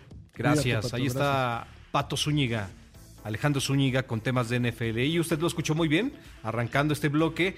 Béisbol y ya tenemos a través de la tecnología a mi compañero Emanuel Campa. Querido Emanuel Campa, te abrazamos aquí en esta mesa de trabajo. Alejandro Zúñiga, por supuesto, también Hugo Villagómez, su servidor Christopher Rivera. Eh, adelante, adelante, mi querido Emanuel, porque en el béisbol también tenemos grandes noticias, varias, varias cosas que detallar porque está entrando en una etapa maravillosa el béisbol de las grandes ligas. Bienvenido. Christopher, eh, eh, Hugo, Pato, ¿qué, qué, qué cachete se carga Pato? Es lo que más me impresionó ahorita. ok. O- oye, Pero y- ¿qué horas traes? y, eh, eh, pero ¿qué horas traes? Te dicen por ahí. Oye, pero si yo había quedado con Pato que decir no al sedentarismo y por ahí habíamos hecho una, un acuerdo, pero pues eh, bueno, eh, mi querido Emanuel, hay que entender también que la pandemia nos ha castigado. Nos pegó un a todos, nos ha castigado. Sí, sí, sí. Sí, sí. El saludo para todos y casi tan espectacular como los cachetes de Pato, esta última jornada de, de grandes ligas, eh, los 15 juegos se jugaron al mismo tiempo. Obviamente de, de entre esos 15 juegos hubo muchos que, que no tenían nada que ver, pero sobre todo me quedo con el juego de Yankees, increíble, se van 0-0 hasta la novena entrada y bueno, ahí viene eh, el hit de Aaron Judge para traer a los, bueno, la rola de Aaron Judge para traer la carrera con la que los Yankees ganan, avanzan a playoff y el otro juego que estaba jugando a la misma hora que se atrasó un poquito más, los Medias Rojas de Boston que perdían cinco carreras por uno, terminan ganando y avanzan también en la postemporada. Una gran noticia porque se van a enfrentar Medias Rojas y Yankees pasado mañana, el próximo martes, en el juego por el, por el comodín. Yo hace como unas dos semanas ya veía venir este, este duelo y se antojaba, va a ser un tremendo duelo. Ha estado pareja, obviamente, la, la, la, la serie entre estos dos. Se la termina llevando Boston, pero en los últimos juegos, de hecho, apenas el fin de semana pasado, los Yankees fueron a barrer a los Mediarrojas en Fenway Park. Entonces, me parece que tiene todos los ingredientes para hacer un gran partido de comodín. Y el siguiente día, el miércoles, bueno, finalmente los Dodgers cortan una racha de ocho años seguidos en el equipo de los Dodgers siendo campeón divisional. Este año se quedaron a un juego nada más de, de, de, de poderlo hacerlo. 106 triunfos y no ser campeón divisional es algo realmente increíble. El problema es que los gigantes de San Francisco hoy vencieron a los padres de San Diego. Con eso llegan a 107 triunfos y bueno, con eso se quedan con la, con la división lo, lo, lo, los gigantes de San Francisco, insisto, rompiendo esta racha de, seguidillas de los Dodgers. Y el problema para los Dodgers es que se van a enfrentar con, contra su contra su némesis. Realmente los Cardenales de San Luis siempre han batallado, siempre han sido eh, un enemigo pues poderosísimo para los Dodgers eh, eh, en, en, en, partidos de, de, de, de, playoff. Pues se van a enfrentar así como el Yankees Boston, el que avance, el que gane avanza a la serie divisional, el que gane de Dodgers contra San Luis, el que gane avanza a la serie divisional. Ya los otros duelos ya, ya, ya están, digamos, eh, confirmados, los que, con los que va a empezar la, la, la serie divisional los cerveceros de Milwaukee, de Luis Urias, que por cierto ya termina una gran temporada del sonorense con 23 cuadrangulares, se van a enfrentar a los Bravos de Atlanta. Eh, esta serie empieza el próximo viernes en, Milwaukee y los Astros de Houston, eh, eh, de José Luis Urquidi, que por cierto hoy se va sin edición, una buena salida para, para el Mazatleco, termina la temporada, va a estar la rotación de abridores de, lo, de los Astros de Houston, enfrentándose a los Medias Blancas de Chicago, y bueno, los Reyes de Tampa Bay, el Americana y los Gigantes de San Francisco, esperando a los rivales de Comodín. Les voy a adelantar algo, el que gane el juego de Comodín, que los dos se me hacen muy parejos, va a ir a la serie de campeonato, es decir, van a eliminar, según yo, hay que recordar que mis pronósticos siempre Al hay contrario. que intentarlo hacer al revés para, para, para, para cobrar, pero yo creo que el que gane entre San Luis y Dodgers y el que gane entre Medias Rojas y Yankees le van a ganar a Tampa Bay y le van a ganar también a los gigantes de San Francisco, a los mejores equipos ranqueados. Eso es lo que yo creo. Bueno, pues si tú lo dices, mi querido Emanuel, vamos a ponerle atención a todo eso. Entonces, el que gane de Yankees Red Sox, pues podría estar ahí en el protagonismo. Y en ese sentido, yo te inevitable, inevitablemente tendría que preguntarte pronóstico para nuestros radioescuchas que están al pendiente, mi querido Emanuel. ¿Red Sox o Yankees? Yo creo que ganan los Yankees, no me gusta decirlo, pero sí veo, creo que llega en mucho mejor equipo, en mucho mejor momento el equipo de, de Nueva York. Es cierto que el equipo de Boston termina ganando sus últimos tres juegos, pero ante un equipo ya desahuciado como los, los Nacionales de Washington, que al final de cuentas eso le puso mucho dramatismo. Y los Yankees de Nueva York, que venían muy bien enrachados, pues terminan perdiendo la serie en casa contra un equipo muy poderoso como los Reyes de, de, de, Tampa Bay. Ganan dos, ganan, pierden dos de tres, pero ganan el día de hoy el juego con el que aseguran estar en el comodín. Muy buena pelea dieron tanto los azulejos de Toronto como los marineros de Seattle, que bueno, finalmente hasta el día de hoy es que, es que terminan por, por, por quedar eliminados. Ya en la nacional ya sabíamos quiénes iban a calificar a playoff. Lo que estaba por definir si iba a haber, eh, era si iba a haber juego extra o no para definir al campeón de, la división oeste de la Liga Nacional, que al final de cuentas, como les decía, van a ser los gigantes. Ya hablando del oeste, y lo dejé de, de lado a propósito, para comentar y darle su gran espacio a lo que hace Urias. Sí, claro. Increíble. 20 triunfos en una temporada, además en una temporada donde se perdió juegos por lesión, eh, eh, en una rotación de, de, estrellas como Walker Buehler, como Clayton Kershaw, como Max Scherzer, pues finalmente gana, gana eh, su partido el día de ayer con eso, mantiene a los Dodgers de Los Ángeles con vida. Yo creo que Julio lo podríamos ver hasta como relevista. Va Max Scherzer a, abrir ese duelo contra los Cardenales de San Luis, pero no, dudaría que Julio con tres días de descanso pues esté disponible para, para, tener eh, eh, actividad el próximo sábado. Gana el día de ayer, una, eh, cerró la temporada con broche de oro para, para lograr ese triunfo. 27 entradas de apenas un hit, una carrera y bueno, increíble realmente lo de Julio. Apenas el cuarto mexicano, en 1986, lo hicieron Fernando Valenzuela y Teodoro Higuera en la misma temporada los dos. Lo hacen en el 2003 Esteban Loaiza con los Medias Blancas de Chicago y bueno, pasaron eh, 17 eh, años para volver a tener a un mexicano con 20 triunfos. Además, el primero en, ser campeón de victorias aquellas temporadas de más de 20 triunfos no les alcanzó para ser el líder de victorias. El caso de Julio es el líder de victorias de, de las mayores. Insisto, no va a ser eh, eh, el Sayón porque pues termina con efectividad. Es cierto que termina siendo abajo de dos la, la, efectividad de, de Julio Díaz, pero no le va a alcanzar finalmente para, para competir con el mismo Max Scherzer, con el mismo Walker Buehler, que tuvieron mucho mejor efectividad, que fueron más constantes, digamos, en sus salidas, pero sí cierra una gran campaña. 20 triunfos, solamente 3 derrotas y 2.96 de efectividad, una temporada soñada para el de Culiacán. Oye, mi querido Emanuel, ya, ya hoy podemos decir, después de lo que ocurrió la temporada anterior y lo que ha hecho Julio Urias en esta, eh, con este número de victorias, ya es un referente, ¿no? Ya es un tipo graduado, ya es un tipo, eh, ya, es un tipo al que debemos de considerar de capital importancia en la franquicia de los Dodgers. Y, también entre los mexicanos que juegan en grandes ligas, mira, mmm, yo lo ya está, y eso sí creo que no, no, no está discusión, entre los mejores 10 pitchers mexicanos de la historia. Pero yo lo pondría incluso más arriba, ¿eh?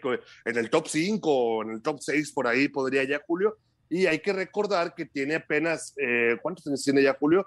Si nació en el 96, tiene 25 años apenas, tiene un mundo de carrera por delante. Y yo ya lo pongo por lo que hice el año pasado, lanzando eh, como abridor y como relevo en playoffs, sacando el último out con los Dodgers, una buena temporada del año pasado, aunque fue recortada, y luego esta temporada de 20 triunfos, yo realmente ya lo pongo entre los mejores ya en la historia del béisbol mexicano, entre, obviamente entre los pitchers que, bueno, tenemos jugadores como Fernando Valenzuela, como Esteban Loaiza, como Giovanni Gallardo, pero yo ya ahí en esa lista pongo realmente a Julio Urias, que insisto, le faltan todavía muchos años por, por jugar y esperemos que, que sea el principio de la consolidación de una gran carrera. Cierto que tiene 25 años, pero ya es su sexta temporada esta en el mejor béisbol del mundo. Vamos a ver cómo le va pintando después.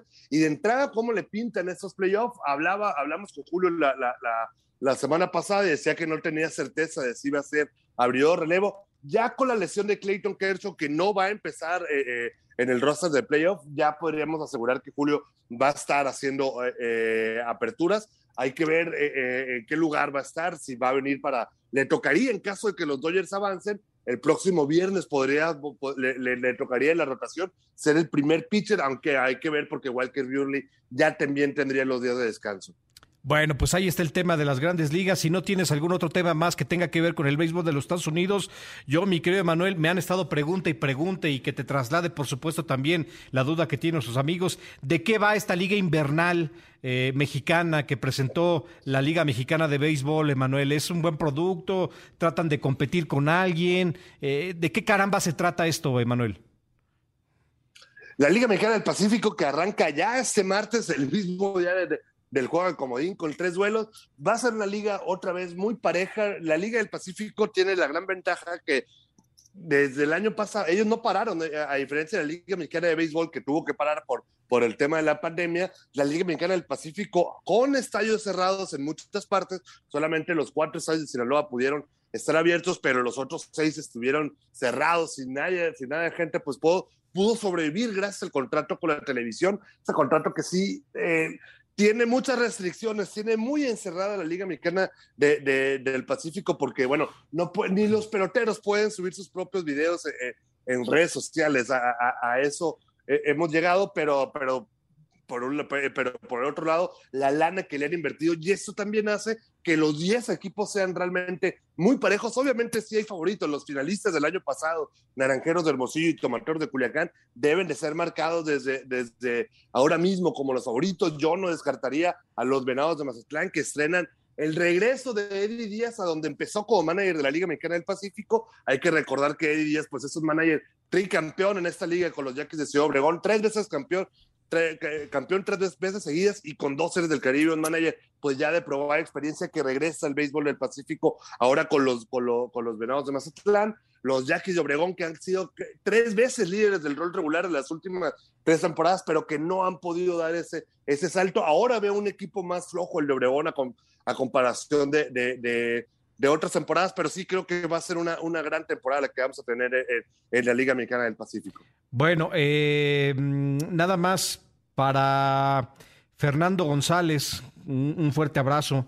Eh, sí, se anunció este tema de la Liga Invernal, que es un circuito que tendrá la finalidad, según el comunicado que mandan mi querido Hugo, mi querido Manuel, para impulsar la Liga de la Liga Mexicana de Béisbol. Es, es, correcto. Que ya lo han jugado, eh, que ya lo han jugado. No, no, no, no estoy enterado del tema, pero ya, ya hubo otros años. Diablos siempre dominado en la combinación entre Diablos y Guerreros de Oaxaca, siempre han, han dominado ese torneo. Eh, eh, es bueno, ¿no? Porque obviamente eh, los 10 equipos de la Liga Mexicana del Pacífico no tienen cabida para los prospectos de las 16, de los 18 organizaciones ya de la Liga Mexicana de Béisbol, entonces es bueno tenerlo, tenerlos con, con, con, actividad invernal. Hay que ver cómo se desarrolla, hay que ver si van a jugar en Ciudad de México, en otras partes, para, para, para hacerlo interesante. Han sido, han, han montado buenas temporadas de la Liga Mexicana de, de Béisbol en, en el invierno. No me parece que sea una, una, una, cosa para competir con el Pacífico, ni, ni, ni, mucho menos es simplemente para darle fogueo a sus peloteros. Perfecto, Miquel Manuel, te mandamos un fuerte abrazo y agradecemos tu participación esta noche. Cierto, está el duelo en estos instantes entre el equipo de Cruz Azul y los Cholos de Tijuana. Eh, ya va ganando Cruz Azul con anotación de Luis Romo. Esto fue al minuto 17. Así que el equipo celeste en un duelo que la verdad no promete demasiado por lo que han hecho estos dos equipos a lo largo de la temporada, pero hasta ahora el equipo celeste está derrotando al conjunto de los Cholos de Tijuana, que está hundido bajo las riendas del señor Robert Dante Siboldi. Eh, entonces, bueno, pues vamos a ver cómo concluye este duelo. Le estaremos actualizando. Falta muy poco para que termine eh, Imagen Deportiva. Minuto 73. Le estaremos informando, reitero. Bueno, eh, por acá tengo más mensajes que no quiero que se me queden. Samuel Esquivel, te agradecemos mucho por mandar tu opinión. Nos dice lo siguiente, hace varios años que dejé de seguir los partidos precisamente por eso, sin mencionar la publicidad masiva. Prefiero escuchar los resúmenes en la radio entre semana. Eh, como alternativa, en Internet hay mucho que ver, o si quiero ver algo en vivo, la NFL nunca queda de ver esta temporada ha sido maravillosa de NFL. Mi querido Samuel, tienes absolutamente, qué bueno que lo haces, ¿eh? hay que ser exigentes también como consumidores. Eso es muy, pero muy importante. Y también en la parte periodística tratamos de ser, o tenemos esa tarea, mi querido, esa obligación de ser innovadores, de ser, eh, de, no caer en lo mismo, ¿no? De no estar eh, con el resumen típico. Aquí lo que cuenta es la opinión. Eso es muy importante y la opinión de ustedes también. Y entre todos con esos puntos de vista, pues me parece que nutrimos un entorno periodístico y un entorno de aficionado maravilloso, eh, ya sea fútbol, eh, americano, béisbol, etcétera. Entonces, Y señalar, acá ¿no? procuramos hacer Se- eso. señalar sobre todo las falencias y el camino que vemos en descenso y en picada que está en el que está cayendo francamente el fútbol mexicano hay que estar muy atentos porque por, por ahí no va la cosa y la gente cada vez se manifiesta más pues creo que es evidente no o sea blanco y en botella no más claro ni el agua. Entonces es está eh, está complicado porque las generaciones de abajo Cristo, antes tú y yo disfrutábamos irnos al estadio Sí, y pues está perdiendo poco a poco. Ya entre la pandemia, entre la violencia, entre el poco espectáculo, pues la gente se está girando a otros deportes, está llamándole la atención a otras cosas y está consumiendo ya el, el consumo tradicional que había en televisión abierta en cuanto a resúmenes, pues para qué dar lo mismo, ¿no? Sino me- mejor dar nuestras opiniones de lo que consideramos que está muy mal y que ojalá escuchen a estas voces para tratar de mejorar algo el producto, ¿no? Por supuesto, por supuesto. Eh, eh, por último, Francisco Mechum, el partido que pierde Vaqueros ante Tampa, se los robaron los árbitros, los jueces. Bueno, ahí está tu punto de vista, mi querido Francisco. Te mandamos un fuerte abrazo y agradezco nueva cuenta eh, a Marcos Serratos. Bueno, eh, deporte amateur, deporte federado. Eh, los últimos días, lamentablemente, eh, circuló una noticia, mi querido Hugo, que tiene que ver con la reducción de becas a los deportistas. Sobre todo aquellos deportistas que no cumplieron con los objetivos en los Juegos Olímpicos de Tokio. Tuvi- tuvimos la oportunidad de platicar, o por lo menos su servidor, en algún otro momento, eh, o en, otro espacio, con Romel Pacheco, eh, que por cierto ya se despidió como deportista de alto rendimiento, su disciplina los clavados. Hoy está en el tema de la política, está impulsando el tema del deporte. Eh, y él decía algo muy cierto, pero también le compartía que no estaba tanto de acuerdo con él y exponía que pues no se le puede seguir dando dinero a una persona que ya no te da los mismos resultados. Es decir, si hace 10 años tenía tantos números, pues después de 10 años, si ya no sigue siendo productivo, bueno, pues hay que quitarle pues esa lana, ¿no? Pero en, en- en principio de cuentas, mi querido Hugo, yo creo que el deportista no tuvo la culpa de los números que le pusieron en la beca. Esos números se los dejaron ahí. En principio de cuentas, no todas las becas que se reducen tienen que ver con ese fenómeno. Hay becas que de deportistas vigentes que estuvieron en Tokio, que ganaban 40, 30 mil pesos y ahora algunos van a ganar 6 o 4 mil pesos. Eso lejos me parece que de impulsar o de darle una lección al deportista, lo perjudica. ¿Usted sabe para qué le alcanzan 4 mil pesos a un deportista olímpico? En la disciplina que usted me diga, o 6 mil pesos. Si con 30 mil pesos de pronto no les alcanzaba, imagínese usted con 6 o con 4. Yo creo que no son lecciones bien pensadas, Hugo. Es una precisión personal. Y, y el tema, lo hemos tocado aquí en múltiples ocasiones con Saúl, el tema de premios, de becas, es el enfoque, el enfoque que se le da desde la CONADE al, al deporte. No hay un programa, no hay un plan, no hay una visión a largo plazo para generar o hacer o fomentar la práctica del deporte o apoyar a los deportistas que ya están practicándolo y hacerlo de una forma pulcra y, que, que sea un bien para todos. A mí lo que me preocupa es eh, dejar desamparados a los que ya están dedicándose a esto y que, bueno, tratan de, con esfuerzo, con sudor y lágrimas, tratar de seguir siguiendo o peleando por un sueño, un sueño olímpico, un sueño de medalla panamericana, de campeonato mundial, y que se topen con estos problemas. El atleta tendría que estar enfocado en otras cosas, ese es el tema. En otras cosas no estar en- tratando también el tema de la comprobación de, de en qué gastaste, en qué hiciste, y nos topamos con las situaciones que para captar recursos terminan distrayéndose para poder hacerse, eh, recibir un poco de apoyo, terminan distrayéndose haciendo otras cosas a la par del deporte, como son estos programas eh, de televisión en la que pues reciben una cantidad importante de dinero y pues toman la oportunidad para pues para su preparación o u otros para dedicarse a otra cosa. A mí lo que me preocupa es el enfoque, el enfoque desde la CONADE de que llevamos años, años sin rumbo, llegan administraciones nuevas, las pasadas, las antepasadas, y seguimos con el mismo problema de corrupción en federaciones, con el problema de que no hay apoyo suficiente a los deportistas, con el problema de la captación de talentos. Mencionamos aquí la desaparición de las Olimpiadas Nacionales también, que era un Sí. tema complicado en cuanto a captación de talentos, eh, la desunión que hay a nivel estatal en cuanto a que, no sé, en, te pongo un ejemplo, en Jalisco, en Baja California, se trabaja de tal o cual manera y lejos de tratar de replicar el modelo, pues cada quien ve para su santo y no se hace una como una sinergia a nivel nacional. El tema de la iniciativa privada, que bueno, estamos cansados de, de tratar de, de, pedir que haya un modelo híbrido en el que, bueno, sí, el gobierno aporte una cantidad, y como ya ha sucedido ya en muchos países y aquí en México también, que la iniciativa privada le entra con otra, pero eh, el problema estructural de fondo es las personas que manejan tanto federaciones como la Comisión Nacional del Deporte. Ahí es donde todo todo es un embudo y todo termina siempre en la misma, eh, en la, misma puerta, en la misma ventanilla. Los dirigentes que llegan a tomar posesión de tal o cual institución deportiva a nivel estatal, a nivel federal, terminan haciendo tropelías y haciendo las suyas y lejos de beneficiar o buscar el, el crecimiento del deporte mexicano, pues nos topamos con estas peleas, rencillas, averiguaciones penales, o sea, sanciones importantes para federativos, eh, desvío de recursos, y creo que así, así no, así no va a ir, y nos, tengo yo ya bastante tiempo en esto, Christopher, y nos topamos con esta situación cada ciclo olímpico, cada nueva administración, y lejos de ver el fin, nos topamos cada vez que son más rapaces y voraces en cuanto a la a la distribución de los recursos y lo que no necesitan comprobar, pues también se hacen de la vista gorda y termina desapareciendo y no termina donde debe estar, que es en el apoyo a deportistas, en el apoyo a federaciones para que tengan infraestructura, para que los deportistas tengan dónde entrenar los aparatos suficientes.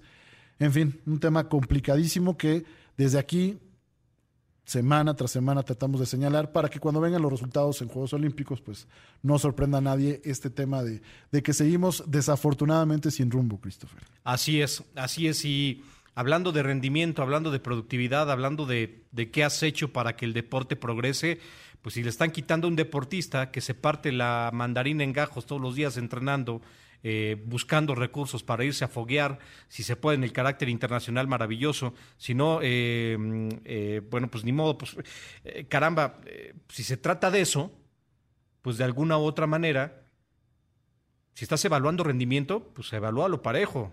O sea, si ya bajaste becas, pues ¿por qué no bajas a la gente que está ahí al frente de la CONADE que no ha hecho bien, bien su chamba? Pero eso está, está complicado. Perdóname, mi querido Saúl, no me habían avisado que estabas ahí en, en línea. Mi querido Saúl, te mando un fuerte abrazo. Buenas noches. ¿Cómo estás, mi señor Christopher Hugo? Saludos, no, aquí escuchándolos con atención y coincidiendo con, con mucho de lo que ustedes dicen, eh, sobre todo lo que señalaba Hugo, al final el problema es el sistema. Yo nada más te, sí agregaría un poco discrepando con lo que ustedes señalaban, que los deportistas son parte del problema. Muchas veces nosotros como medios siempre decimos que el deportista no tiene dinero, que pobrecito atleta, y no es cierto, la verdad es que el deportista en México gana muy bien. Eh, esta semana veía a un deportista de marcha, que se quejaba que le bajaron de 30 mil a 6 mil y le preguntaron en qué lugar quedó y dijo que el 38 del mundo. Entonces, si uno que si hubiera un poquito de vergüenza, hasta esos 6 mil regresaría. Pero no sucede. Los deportistas aprenden a vivir del sistema. Y no hay deportistas, y si hacemos una revisión, ahora que están bajando las becas de la CONADE, no están quejándose los medallistas olímpicos, no están quejándose los finalistas, no están quejándose los medallistas mundiales, acabamos de tener medallas mundiales y tiro con arco. No, se están quejando los que quedaron de nuevo hacia abajo. Y a mí me parece, sinceramente, que está bien que haya una repercusión, porque los deportistas estaban acostumbrados a decir, yo te firmo un top 16, un top 16 del mundo, y sigue recibiendo 30, 40 mil pesos. Bueno, no me parece que, que trabajes para eso. Y luego los deportistas, como vas a ver que va a suceder, que va a suceder, que ya sucedió desde el viernes, los deportistas cuando les dicen que les van a dar más dinero, se callan. Mariana Arceo, pentatleta, campeona panamericana en 2019, ganó su plaza para Río. Después vinieron muchas circunstancias, la pandemia, se enfermó, no estaba en su mejor nivel para ir a los Juegos Olímpicos. Había dos pentatletas mejores que ella, pero como la plaza panamericana es nominal, ella tuvo que ir. Entonces no le fue bien, no tuvo un buen resultado, no merecía por nivel deportivo estar en los Juegos Olímpicos, pero por temas administrativos tuvo que ir. La verdad es que no hizo unos buenos Juegos Olímpicos y al final de cuentas también le reducen la beca. Bueno, esto es parte del juego. Cuando ellos ganan, los premian. Cuando ellos no dan los resultados, también me parece que los tienen que, que reacomodar, que reasignar. Y yo pediría simplemente, van a entregarles esta semana 260 mil, 240 mil pesos a cada deportista por haber participado. Si tú fuiste tercer lugar, medallista olímpico, 240 mil. Si tú fuiste 43 y abandonaste en el maratón, 240 mil. Desde que se anunció esto, que lo se le anunciaron a Guevara, todos los deportistas críticos guardaron silencio y la misma Mariana Arceo dijo en sus redes sociales, ya no voy a dar entrevistas porque me malinterpretan. No, no es que la malinterpreten, es que se dio cuenta que yo iba a recibir dinero que no merecía. Entonces, ellos son parte del problema también porque no existe una justicia al resultado. Y le van a dar ya para finalizar a toda la delegación olímpica y paralímpica 106 millones de pesos. Eso equivale al 20%, según los números de la CONADE, que costó la preparación para los Juegos.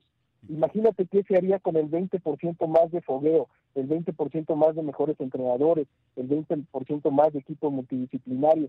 Seguramente se ganarían muchas medallas, pero no, lo que va a hacer el gobierno es tirar el dinero, regalárselos y darle los premios más grandes de la historia a la peor delegación mexicana que ha tenido este país en los últimos 25 años. Pues muy interesante, mi querido Saúl. Siempre es eh, importante tener un enfoque distinto, conocedor al respecto. Eh, y lo decías tú en programas anteriores, mi querido Saúl, eh, ojalá se le se premie al mérito, ¿no? que eso es importantísimo y que no se premie así porque sí, y es efectivamente lo que está ocurriendo. Saúl, te agradecemos estos instantes en Imagen Deportiva y ojalá tengamos la oportunidad de platicar posterior a este espacio en los próximos días. No, gracias a ustedes por el espacio y con mucho gusto que tengan una buena semana. Gracias, igualmente para ti, mi querido Saúl Trujano, conocedor amplio del deporte federado, del deporte olímpico. Que demoledor, ¿no? Demoledor. Ya. Impresionante, sí. ¿Más claro?